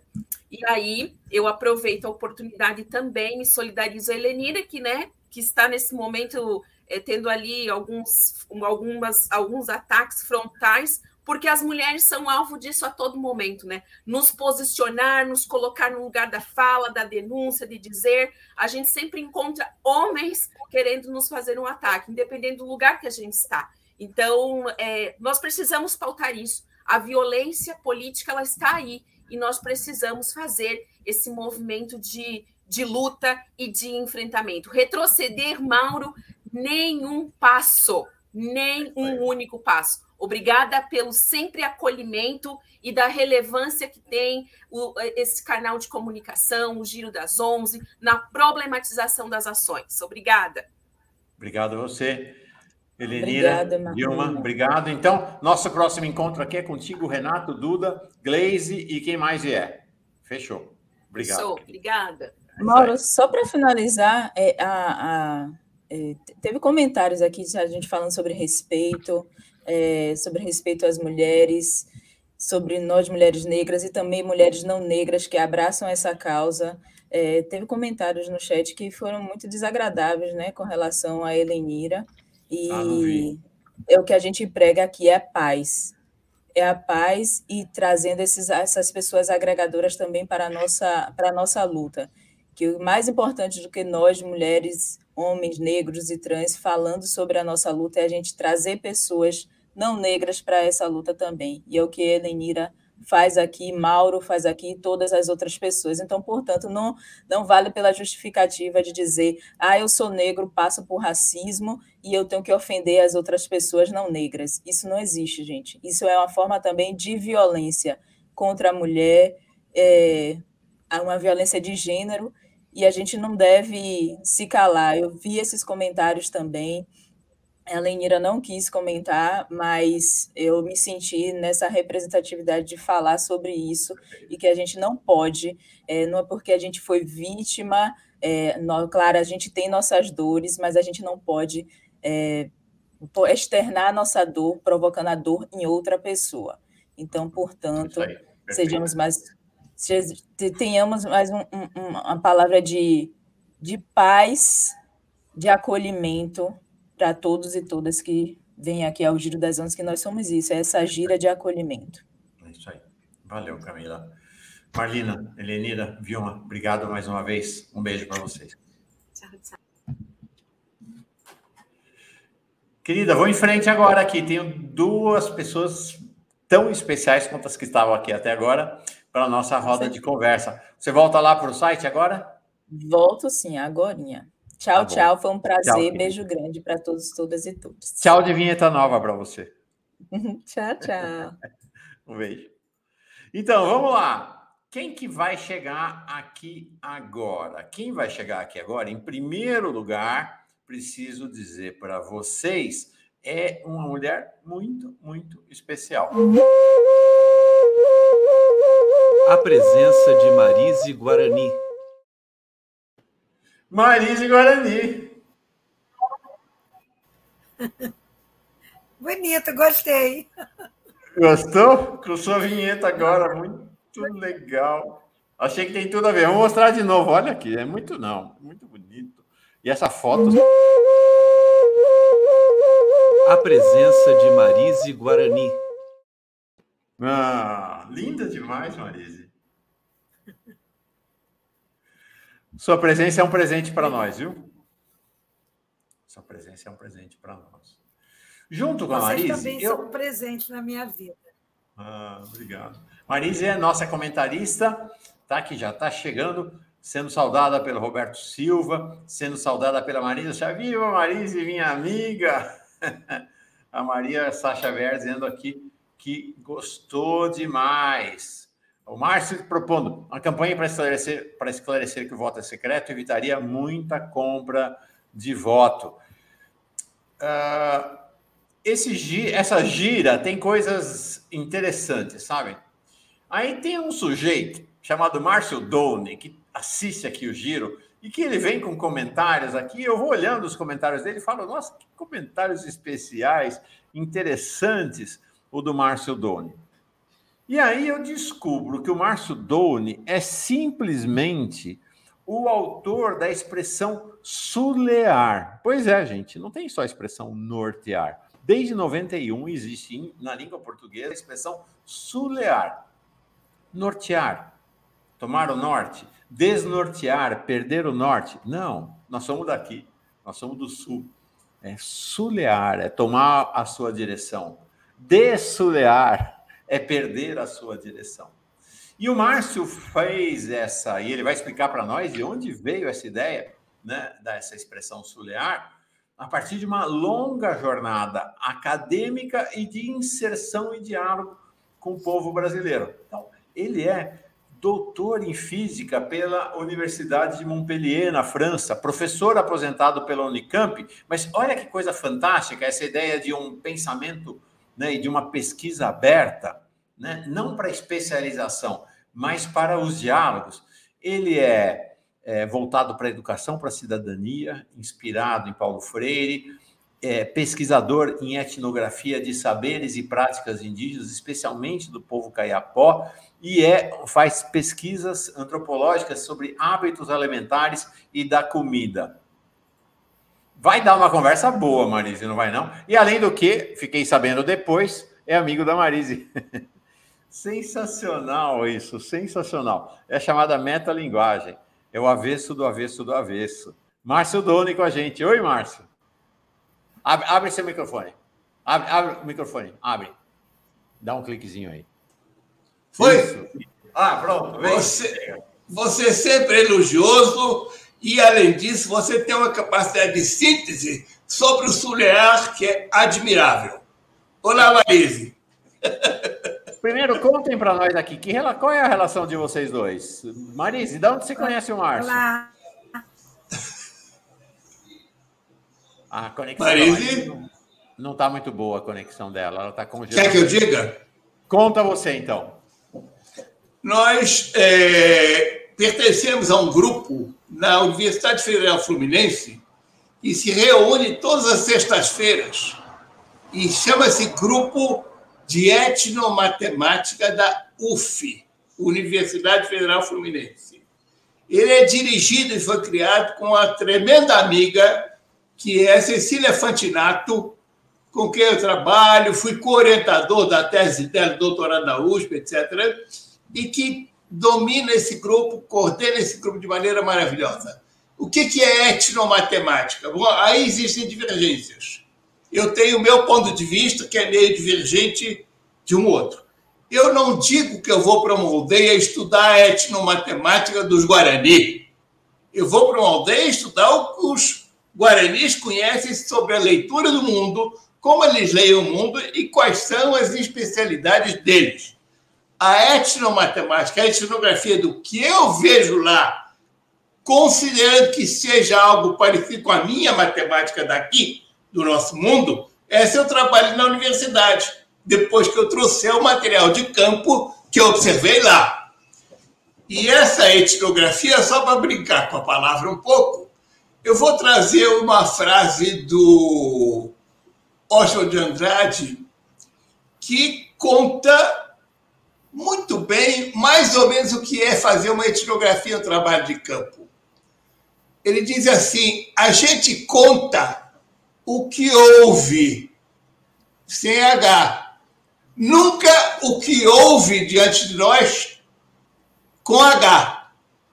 Então, é o que nós ouvimos de lá, mas não é o que nós vemos interpretamos à nossa maneira e trazemos de lá. Isso a gente faz quando estiver aqui na academia. Então, essa ideia do Oswald de Andrade é muito boa para pensar em etnografia. A gente conta o que houve, nunca o que houve com H. Perfeito. Gostei do H. Marise, e aí? Como é que é a relação de vocês? Não vai rolar, Marise, hoje. Tá difícil. Então, vamos, vamos falar. Se ela voltar ali, eu, eu embarco. Vamos ver. Ela volta. Então, olha, deixa eu só Ah, complementar o meu trabalho básico, tradicional, que gerou o Suliar também, é com a chamada etnoastronomia. Eu recolho o material de campo e os conhecimentos sobre as relações entre o céu e a terra, e na academia eu tento traduzir isso para os meus pares acadêmicos. Mas eu não posso dizer que os caiapó têm uma astronomia. Astronomia é o que nós temos aqui. O- a relação entre céu e terra que eles trabalham, a relação com o meio ambiente, com o que a gente chamaria de biologia, é muito imbricada, não é disciplinarizada com compartimentos como a, a nossa sociedade faz aqui na nossa academia. Então é isso. A etnoastronomia, qualquer etno X, é o que eu estudo na academia. Maravilha. Chegou, Marise, e aí? Vamos ver. Eita! Dificuldade é. Quando der, ela chega mais aqui na conversa.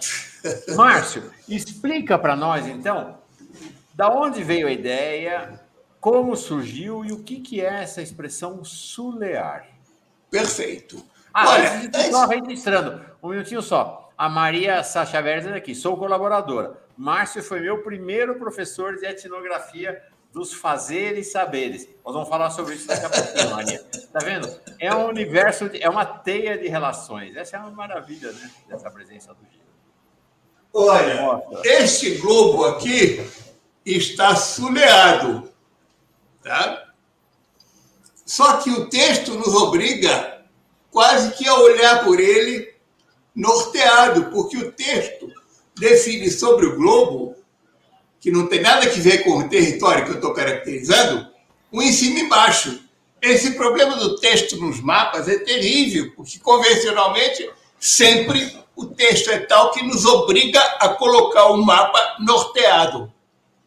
E se nós formos ao WISE e procurarmos o conceito de nortear, eu vou ler só uma coisa para você. O sentido 2, além das navegações, da direção, o sentido 2 diz o seguinte: guiar-se numa dada direção moral, intelectual, etc.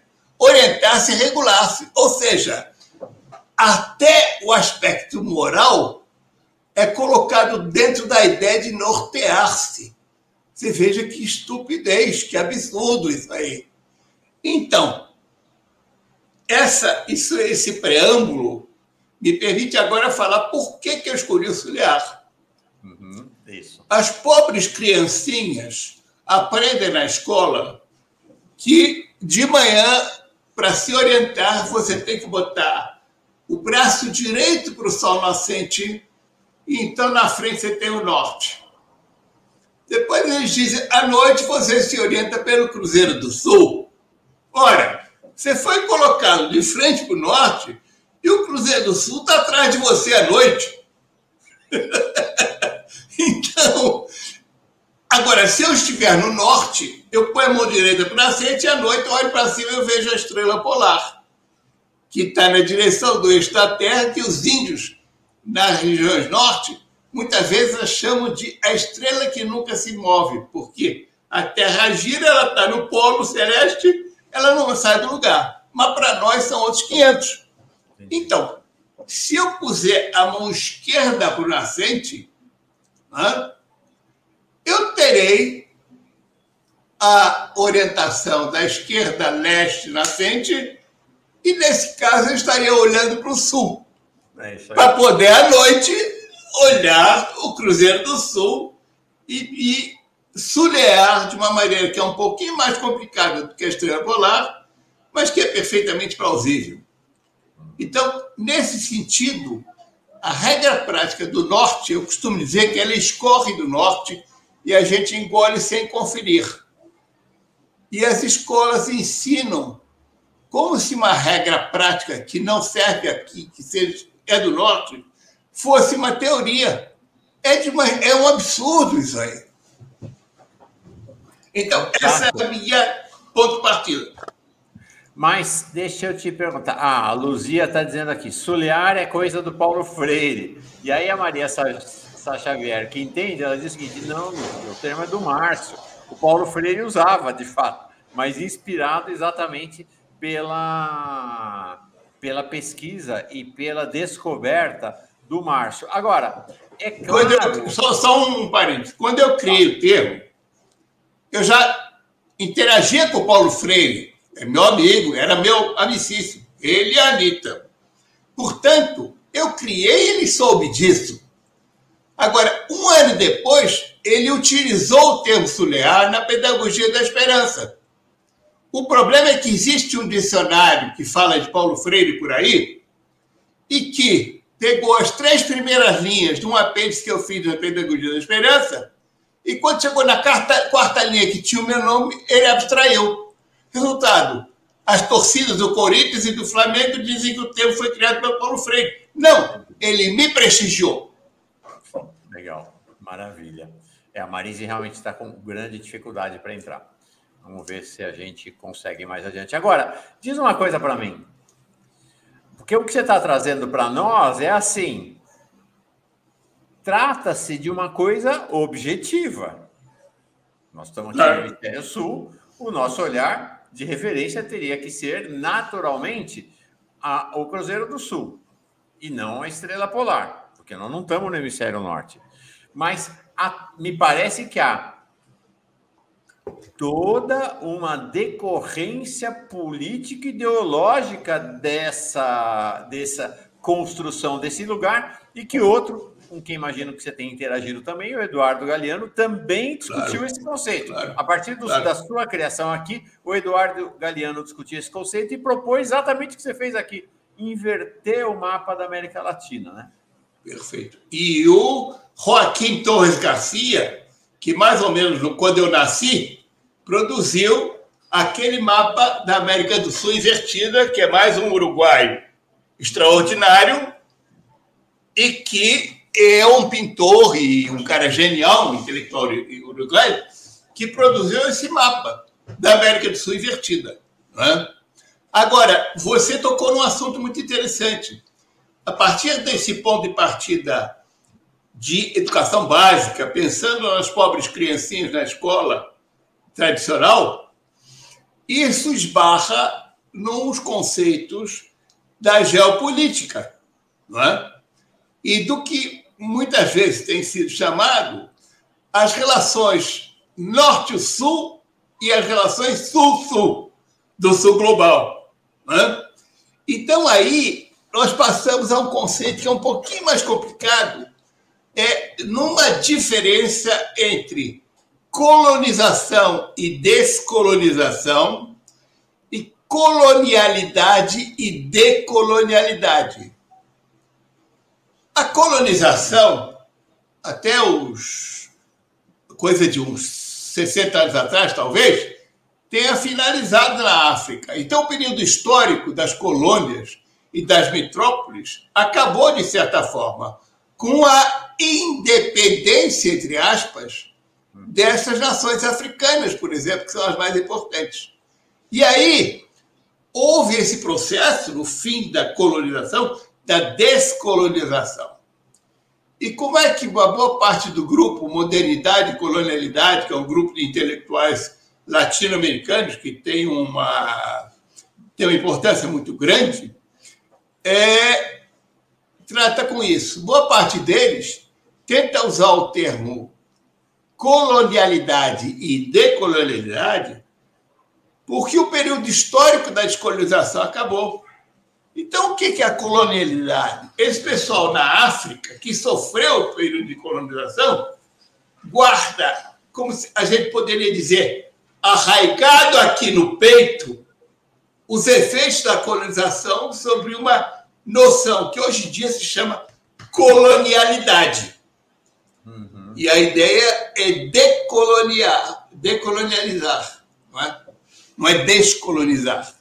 Uhum. Sim. É, explica melhor isso. Aqui o Mariano está falando em descolonização.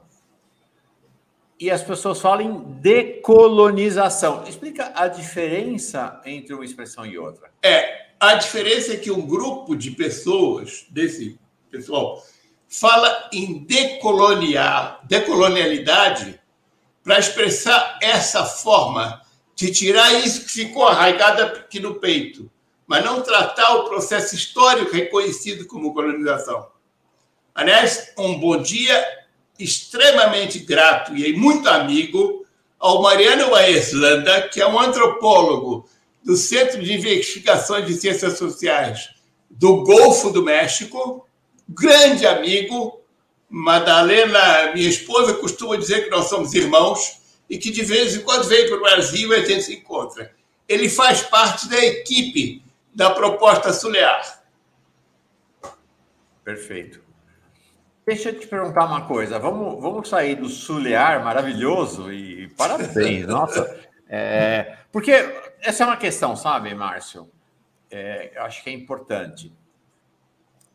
Eu acho que o ditado mais idiota da história da humanidade é aquele que diz assim: palavras são palavras, nada além de palavras. Não! As palavras constroem o mundo. Pois é, claro. As palavras matam, as palavras salvam. Quando eu estou dizendo assim, todos, todas, todes, eu estou dizendo que as pessoas transgênero, que as pessoas é, homossexuais, as lésbicas, todas, a existência delas é uma existência fundamental para pensar o planeta. Então, Perfeito. a expressão sulear não é apenas palavra. Eu acho que essa é uma questão fundamental. Não. Ela cria não. mundo. É, então, é, deixa eu, é, deixa eu apelar para o meu grande amigo Mariano, que acabou de entrar aí, porque ele defende uma ideia maravilhosa que está lá no, no, site Sulear, que é o seguinte: Sulear não é um termo que se aplica apenas ao Sul. Ele é um termo que se aplica a populações que vivem em condições subalternas no próprio hemisfério norte. Então, o que, que nós vamos encarar a partir do Sulear? Historicamente, a guerra da secessão entre o capital e o trabalho rural dos negros, praticamente na lavoura.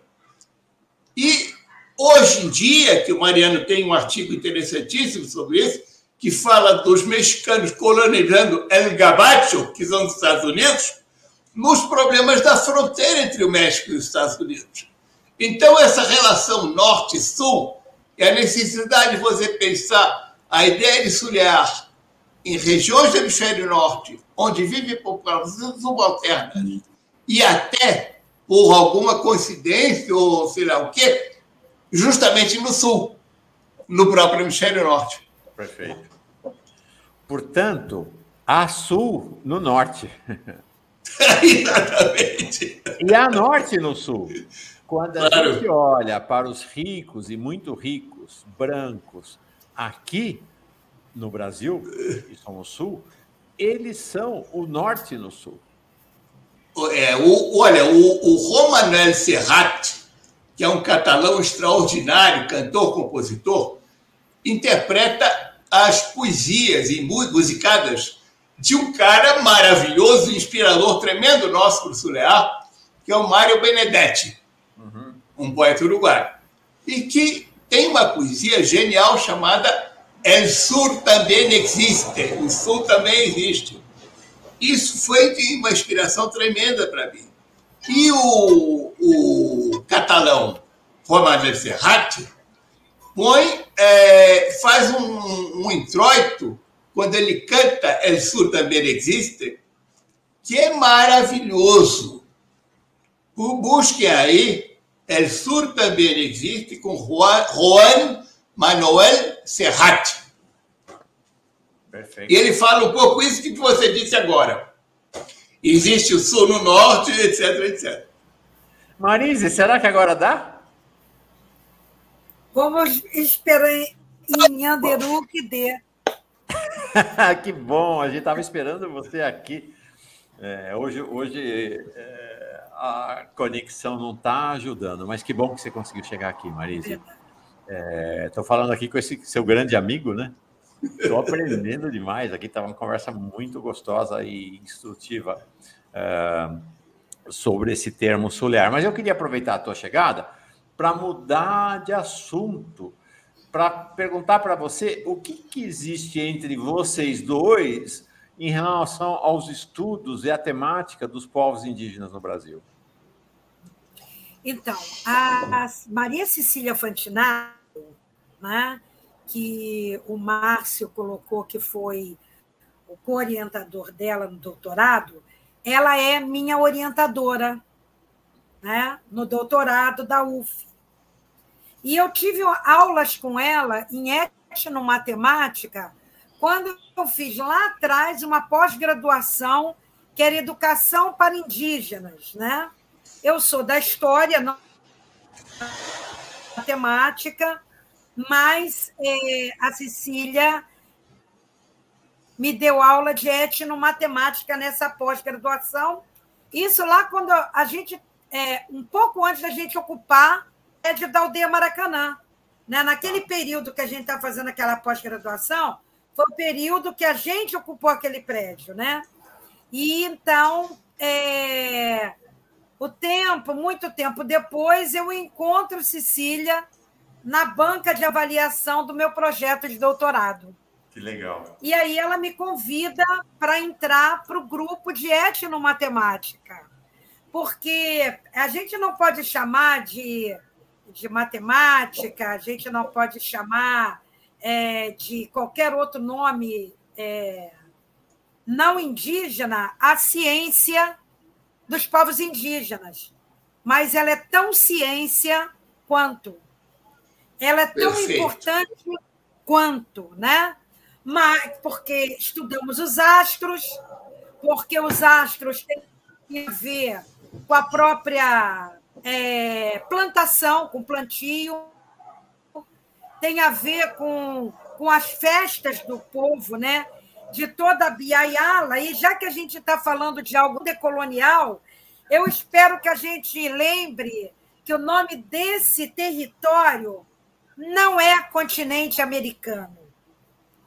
Americano, porque veio de Américo Vespúcio, que foi quem pisa o solo de Abiaiala primeiro é, naquele povo da Espanha, né? Porque o Cristóvão Colombo ele chega ali em Santo Domingo, ali naquela região do Caribe. Ele não chega até a, o continente, propriamente dito. Né? Quem vai fazer isso é esse tal Américo Vespúcio, que aí pegam e colocam o nome é, desse território que tem um nome milenário e muito mais bonito, que é a Biaiala. A Biaiala, terra jovem, né? de muita semente, muita vida. E o nosso território aqui é Pindorama, que é a terra das palmeiras, né? Pindó, palmeira, rama terra, terra das palmeiras. Então, já que a gente está se propondo, né, a virar o, o, o, o mapa é, de cabeça para baixo, porque não existe cabeça para cima e cabeça para baixo. Eu já falava isso nas aulas de em 1900. Redonda, ela não é exatamente redonda, né? Exato. Então, onde está em cima onde, está embaixo, onde é né? o norte, onde é o sul? O norte e o sul não existe. A gente está num, num grande universo.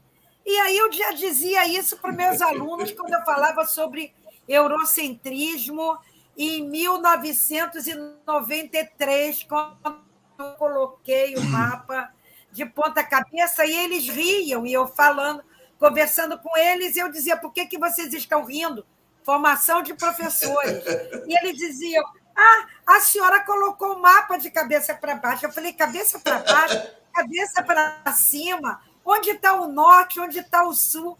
Nós somos um, um, um, um planeta que gira em torno do Sol, num sistema solar de bilhões de sistemas solares. E aí eles ficaram meio extasiados, e eu falei: o quem colocou isso foi o eurocentrismo, até porque a Europa nem é daquele tamanho que eles colocam. Né? Então, uhum. vamos é, começar a descolonizar bem tudo isso, como próprio Márcio falou, sulear né? tudo isso. O Márcio levantou o dedo, que é o sinal universal, é, de que quer falar. Universal. É, é o seguinte, também, né? quando me dizem também. que o mapa está de cabeça para baixo, eu, em geral, faço uma pergunta capciosa. Tá bom, mas onde você bota a cabeça do globo? É. No hemisfério norte?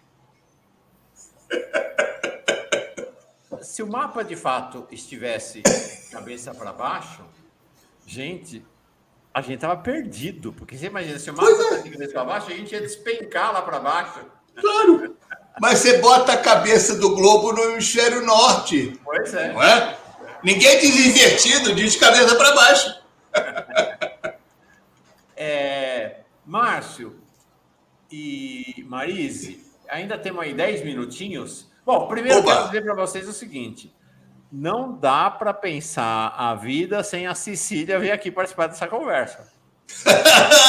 Maravilha! Isso, acho que se falou de Cecília, se escreveu o nome da Cecília umas 10, 20 vezes aqui. Tem que A próxima roda é com a Cecília junto. Vale a pena. Não é, não é? Ela atualmente está vendo a filha, que é antropóloga, faz pesquisa no Brasil, mas está fazendo pós-doutorado lá nos Estados Unidos. Então a Cecília está lá agora. Tá bom. Vamos Agora, já que você tocou nesse assunto, eu vou voltar um pouquinho atrás, porque eu encontrei encontrei a, a fala do Juan Manuel Serrat, que é maravilhosa. Deixa eu ler aqui um instantinho. Claro. Nem sempre o norte e o sul coincidem com o norte e o sul geográficos, com os pontos cardeais. É que cada norte tem o sul e cada sul tem o norte. Eu digo que o norte é o poder e que o sul é tudo aquilo que luta contra a injustiça. Eu digo que o norte é o dinheiro e o sul é a fome, que o norte é o passado e o sul é o porvir, que o norte é o medo e o sul é a esperança, que o norte é a força, o sul a astúcia. Eu digo que o norte é a pressa e o sul a paciência. O norte é a guerra, o sul é a paz. É? é. Maravilha. Temos cinco minutos para cada um. Então já, já vamos combinar que vamos fazer uma roda de conversa aqui com mais esse. Aqui embaixo eu estou sozinho. Aqui, no, aqui de fato eu estou embaixo, tá? Não, não estou no sul, estou só embaixo. É no sul. não estou no sul, estou embaixo. Vamos fazer uma próxima roda com a Cecília e aí a gente fecha esse nosso, é, nosso quadro aqui. Mas eu queria perguntar para você, Márcio, e depois te ouvir, é, Marise, você tem uma trajetória de pesquisa, imagino que também de diálogo com a Marise, de estudo das sociedades indígenas. Eu queria conversar muito contigo, hoje não vai dar tempo, sobre os seus estudos antropológicos a respeito de hábitos alimentares e de comida. Mas não vai dar, fica para a próxima, talvez com a Cecília junto. Mas eu queria saber de que conversa é essa, que estudos são esses com os caiapó, que você tem feito tá. aí, aparentemente, ao longo de muitos anos. Né? Tá. Olha, isso que eu andei estudando com os caiapó, eu fui, eu uma vez fui a uma reunião da SBPC e encontrei um fulano extraordinário, saudoso, amicíssimo Daryl Edison Posey, que estudou os caiapó durante muito tempo. Ele não está mais entre nós. E eu assisti a um happening na SBPC que foi o simpósio que estava o, o, o, o Posey, Helena Elizabeth Key, que trabalha com plantas medicinais, Canhonque, o cacique, e Curacã, um dos xamãs com que eu trabalhei, e o Pup. Aquilo foi maravilhoso. Aí não tive dúvida, eu parti para cima do Posey e disse: vamos conversar e fomos jantar e ele me convidou para entrar no Projeto Caiapó. Então eu passei a trabalhar no Projeto Caiapó sobre o conhecimento dos índios, sobre os astros e as relações entre céu e terra. Por que, é que eu insisto nas relações entre céu e terra? Porque o meio ambiente se comporta, às vezes, mal diante de ações humanas sobre o ambiente. Você criou um, um espelho d'água, uma grande represa, barragem. Aquilo vai alterar o regime de chuvas mas os astros dizem sempre o mesmo, indicam sempre os mesmos tempos ao longo da sazonalidade, ao longo do ano. E os caiapó e os índios, muitos em geral, sabem reconhecer esses tempos através dos meses, entre aspas. Em geral, é quanto uma determinada estrela que eles conhecem bem está aparecendo no lado do, nascente antes do Sol nascer. Quer dizer, a estrela está aqui, o horizonte está aqui, o Sol está aqui. Isso vai ocorrer dessa mesma forma para aquela estrela um ano depois. Então, com isso, eles marcam os, entre aspas, meses. E aí eles vão saber que determinado é, fenômeno terrestre, o macaco prego que canta, as borboletas brancas na beira do rio, o tamanho das ilhas e por aí afora, isso tudo são marcadores de tempo do território, além das festas. Né? E o céu permite o controle ambiental, o controle da regularidade desse meio ambiente. Então, essa, esse trabalho sobre o conhecimento do céu dos índios é extraordinário, mas não é do conhecimento do céu, é do conhecimento desse todo, céu e terra, que permite essa esse controle do comportamento ambiental. Essa é a ideia. E a gente cria, então, os círculos do tempo, tem lá nas páginas da Cosmologia dos Caiapó, que se alguém quiser entrar em publicações no site, vai encontrar um artigo do Scientific American, que tem uma figura que mostra, mostra esse círculo do tempo caiapó, com as festas, a relação do homem com a natureza, a natureza estendendo e o céu. Então tem uma história linda que eu ouvi uma vez do Curacá, desse xamã com quem eu trabalhei. Eu estava conversando com ele, era setembro. E ele me disse: Olha, está chovendo mais cedo esse ano. Eu acho que foi por isso que o, o cacique recomendou a gente ir caçar as antas para a festa da anta. E o Ingrot Kruger, que são as Pleiades, os sete estrelas, nem passou para o lado de cá do céu. Ora, que quer dizer isso, Curacá? Ele me disse, não, mas que de manhã cedo a gente olha para as Pleiades que estão no alto do céu e quando elas passam para o lado do poente, vem a primeira chuva. É. Maravilha. O caiapó mais conhecido do planeta, não apenas do Brasil, é Raoni. É, é. né? Quem, quer, quem pensa Caiapó, a primeira imagem que vem à cabeça é a imagem de Raoni, que é hoje uma das maiores lideranças eh, globais, mundiais. É, nós vamos conversar. Não, gente, quero dizer para vocês o seguinte: Marise, Márcio, estou na melhor expressão da palavra, estou maluco aqui com essa conversa com vocês aqui, estou, nossa, muito encantado. Nós vamos fazer uma próxima rodada. A gente tem só quatro minutos, Marise, mas eu queria te perguntar o seguinte: o que, que Guaranis e Caiapó têm a ver uns com os outros? Nós nos chamamos de parentes. Independ... Nós somos 35 povos. E todos esses povos nós somos parentes. A única língua que nos unifica é o português. Né?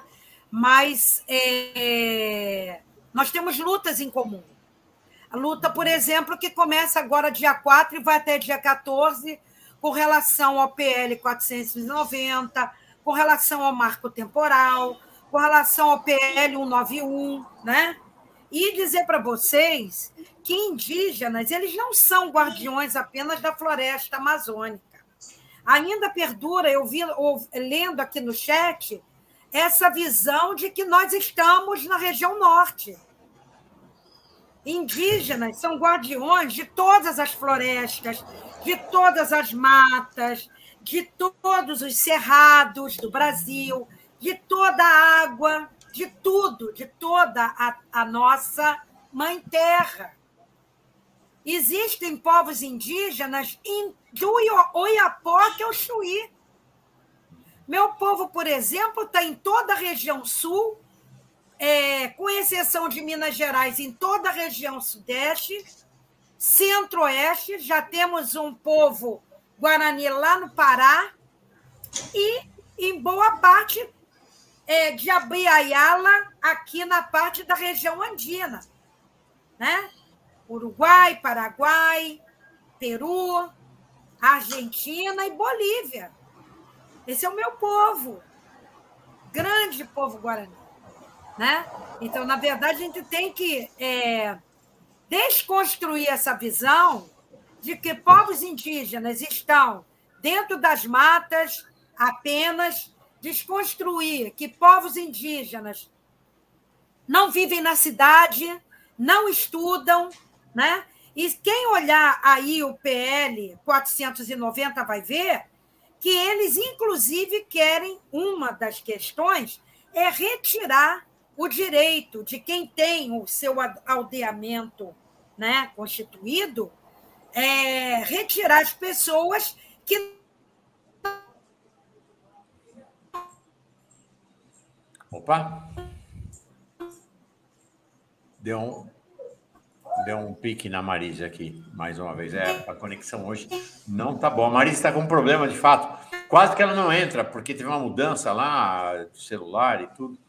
Então. Não mais o. Oh. Opa, vamos lá. Marise? Oh, voltou, voltou, Marise, por favor. Será? Não, não voltou. É isso, entendeu? Então, é, é dizer para vocês que estaremos de 4 a 14 é, em Brasília, lutando em defesa de todas essas questões. Né? Nos acompanhem. nos acompanhem nas redes sociais, nos acompanhem em todas as, as mídias, né?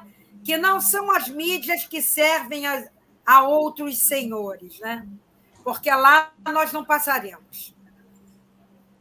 Marise, é, nós vamos acompanhar essa luta é, dos povos indígenas, como a gente tem acompanhado de uma maneira geral. Segunda-feira que vem, é, Marise não vem, mas na outra, que é dia 11, ela vai estar aqui. Então, vai reportar para nós. Já temos uma roda de conversa marcada com Marise, Márcio e Cecília. Acho que ó, a gente tem tanta coisa para aprender. Eu tô, Márcio, quantos anos você tem? Eu estou com 79, fiz 20, em 26 de janeiro. Nossa, é um menino de 79 anos, impressionante, estou chocado. Nossa, se eu chegar aos 79 assim, uau! Estou é, com 62. Quanto mais eu vou avançando na idade, mais eu me convencendo da minha ignorância. E mais fascinado fico com a minha ignorância, porque ela está aí para ser preenchida por essas é, conversas, esses é, saberes, esses diálogos. E hoje aprendi. Chega lá, chega lá. É, e quero então propor para vocês uma nova roda de conversa aí com a Cecília, se ela puder vir, o Márcio puder falar com ela, para ver se ela topa, para a gente claro. pensar um pouco mais esse lugar que a gente vive, este país em que a gente fala assim, povo brasileiro, mas é um país de muitos povos, né? De muitos, muitos. povos.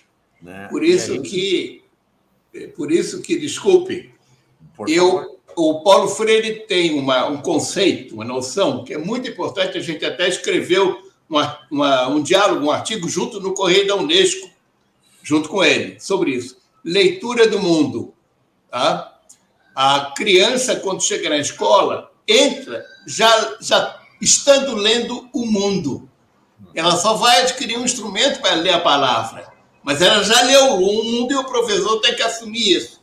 E, ultimamente, eu tenho chamado isso de leitura dos mundos, que inclui os céus também. Porque você tem um mundo dessa sociedade abrangente, tem o um mundo Guarani, o um mundo Caiapó, etc. Então, nós temos que começar a falar em leitura dos mundos, que precede a leitura da palavra e nos acompanha a vida toda. Imagine o que será, seria, pode ser para esse país as crianças chegarem na escola e serem apresentadas ou reapresentadas a partir da formação doméstica ao mundo guarani, ao mundo quaiapó, ao mundo é, nagô, né? ao mundo sertanejo, ao mundo caiçara. Tudo tão diverso, divertido, paraíso, e a gente é enfiado dentro de uniforme para vestir a mesma roupa todo mundo o tempo inteiro. Absurdo. Tá bom. Pois é, Mauro, mas para isso acontecer, é fundamental também a gente descolonizar as universidades. Uhum. Porque é. enquanto a gente continuar com todo esse eurocentrismo, com toda essa negação de todo o conhecimento indígena, que é muito grande, né? e é muito grandioso, a gente vai continuar a não saber nada Perfeito. sobre nossos povos. Enquanto não mudar. Porque, gente, é na universidade que se formam os professores. Sim. E enquanto nós não formarmos professores suleados, vai ser difícil, né? Para esses professores formarem crianças suleadas também mais adiante. Olha só, só para um minuto, né? É, anteontem eu estava numa escola que eu trabalhei durante 19 anos e nós temos um projeto chamado Agosto Indígena para descaracterizar aquela coisa do 19 de abril. E lá nós temos um Raoni imenso pintado na parede, na maior parede da biblioteca do CIEP. Um dos projetos que nós desenvolvemos. E aí, é, quando eu estava é, dando é, o início né, do nosso do nosso agosto indígena, que começa agora, vai até setembro, é, uma aluna falou que sempre ensinou, porque estuda na escola há muito tempo, sempre ensinou o irmão que é, o Brasil não foi descoberto, o Brasil foi invadido pelos portugueses. Que se tem alguém que descobriu o Brasil, são os povos indígenas. E aí, quando ele colocou isso na prova, a professora deu zero e mandou chamar a mãe. Por isso, é fundamental que a gente tenha narrativas outras, saberes outros dentro das universidades. Uhum. Senão fica muito difícil. Gente, Marise, Márcio, estou muito grato a vocês pela presença aqui. Sinto-me mais suleado para seguir vida à frente, vida adiante. Já deixo o convite para um novo encontro. A Marise está aqui com a gente quinzenalmente. O Márcio é uma descoberta de hoje. É, e aí, mas já está desde já convidado para outras rodas de conversa aqui com a gente. Então, obrigado. As ordens. Márcio, Marise, obrigado demais pela presença de vocês aqui. Ô, Mauro, Mauro, eu posso dizer só mais uma coisinha, porque a Marise me sugeriu. O seguinte, uh, os petropolitanos, como eu sou, pagam o laudênio, que é uma taxa para a família real que possuía aquelas terras. Tá? Isso é de uma estupidez extraordinária. Por que, que não se paga laudêmio para os índios que estavam aqui? Quando o Brasil foi não descoberto, mas inaugurado. Perfeito. É um tema. Marise, obrigado, porque, querida. Porque, na verdade, nós somos tratados como imigrantes no nosso próprio território. É verdade. Refugiados em seu próprio território. É isso aí. Marise, Márcio, Alegria grande na presença de vocês. Vou encerrar o giro hoje com a vinheta de abertura, para a gente celebrar mais uma vez. E eu encerro com essa saúde aqui, ó. Oh. Vamos nos encontrar. A minha, olha aqui, eu aqui com a minha aqui. Não tem nada, mas é o seguinte: é preta, como a gente e a pintura do povo aqui dessa terra. Valeu. Tchau, gente querida. Tchau, obrigado.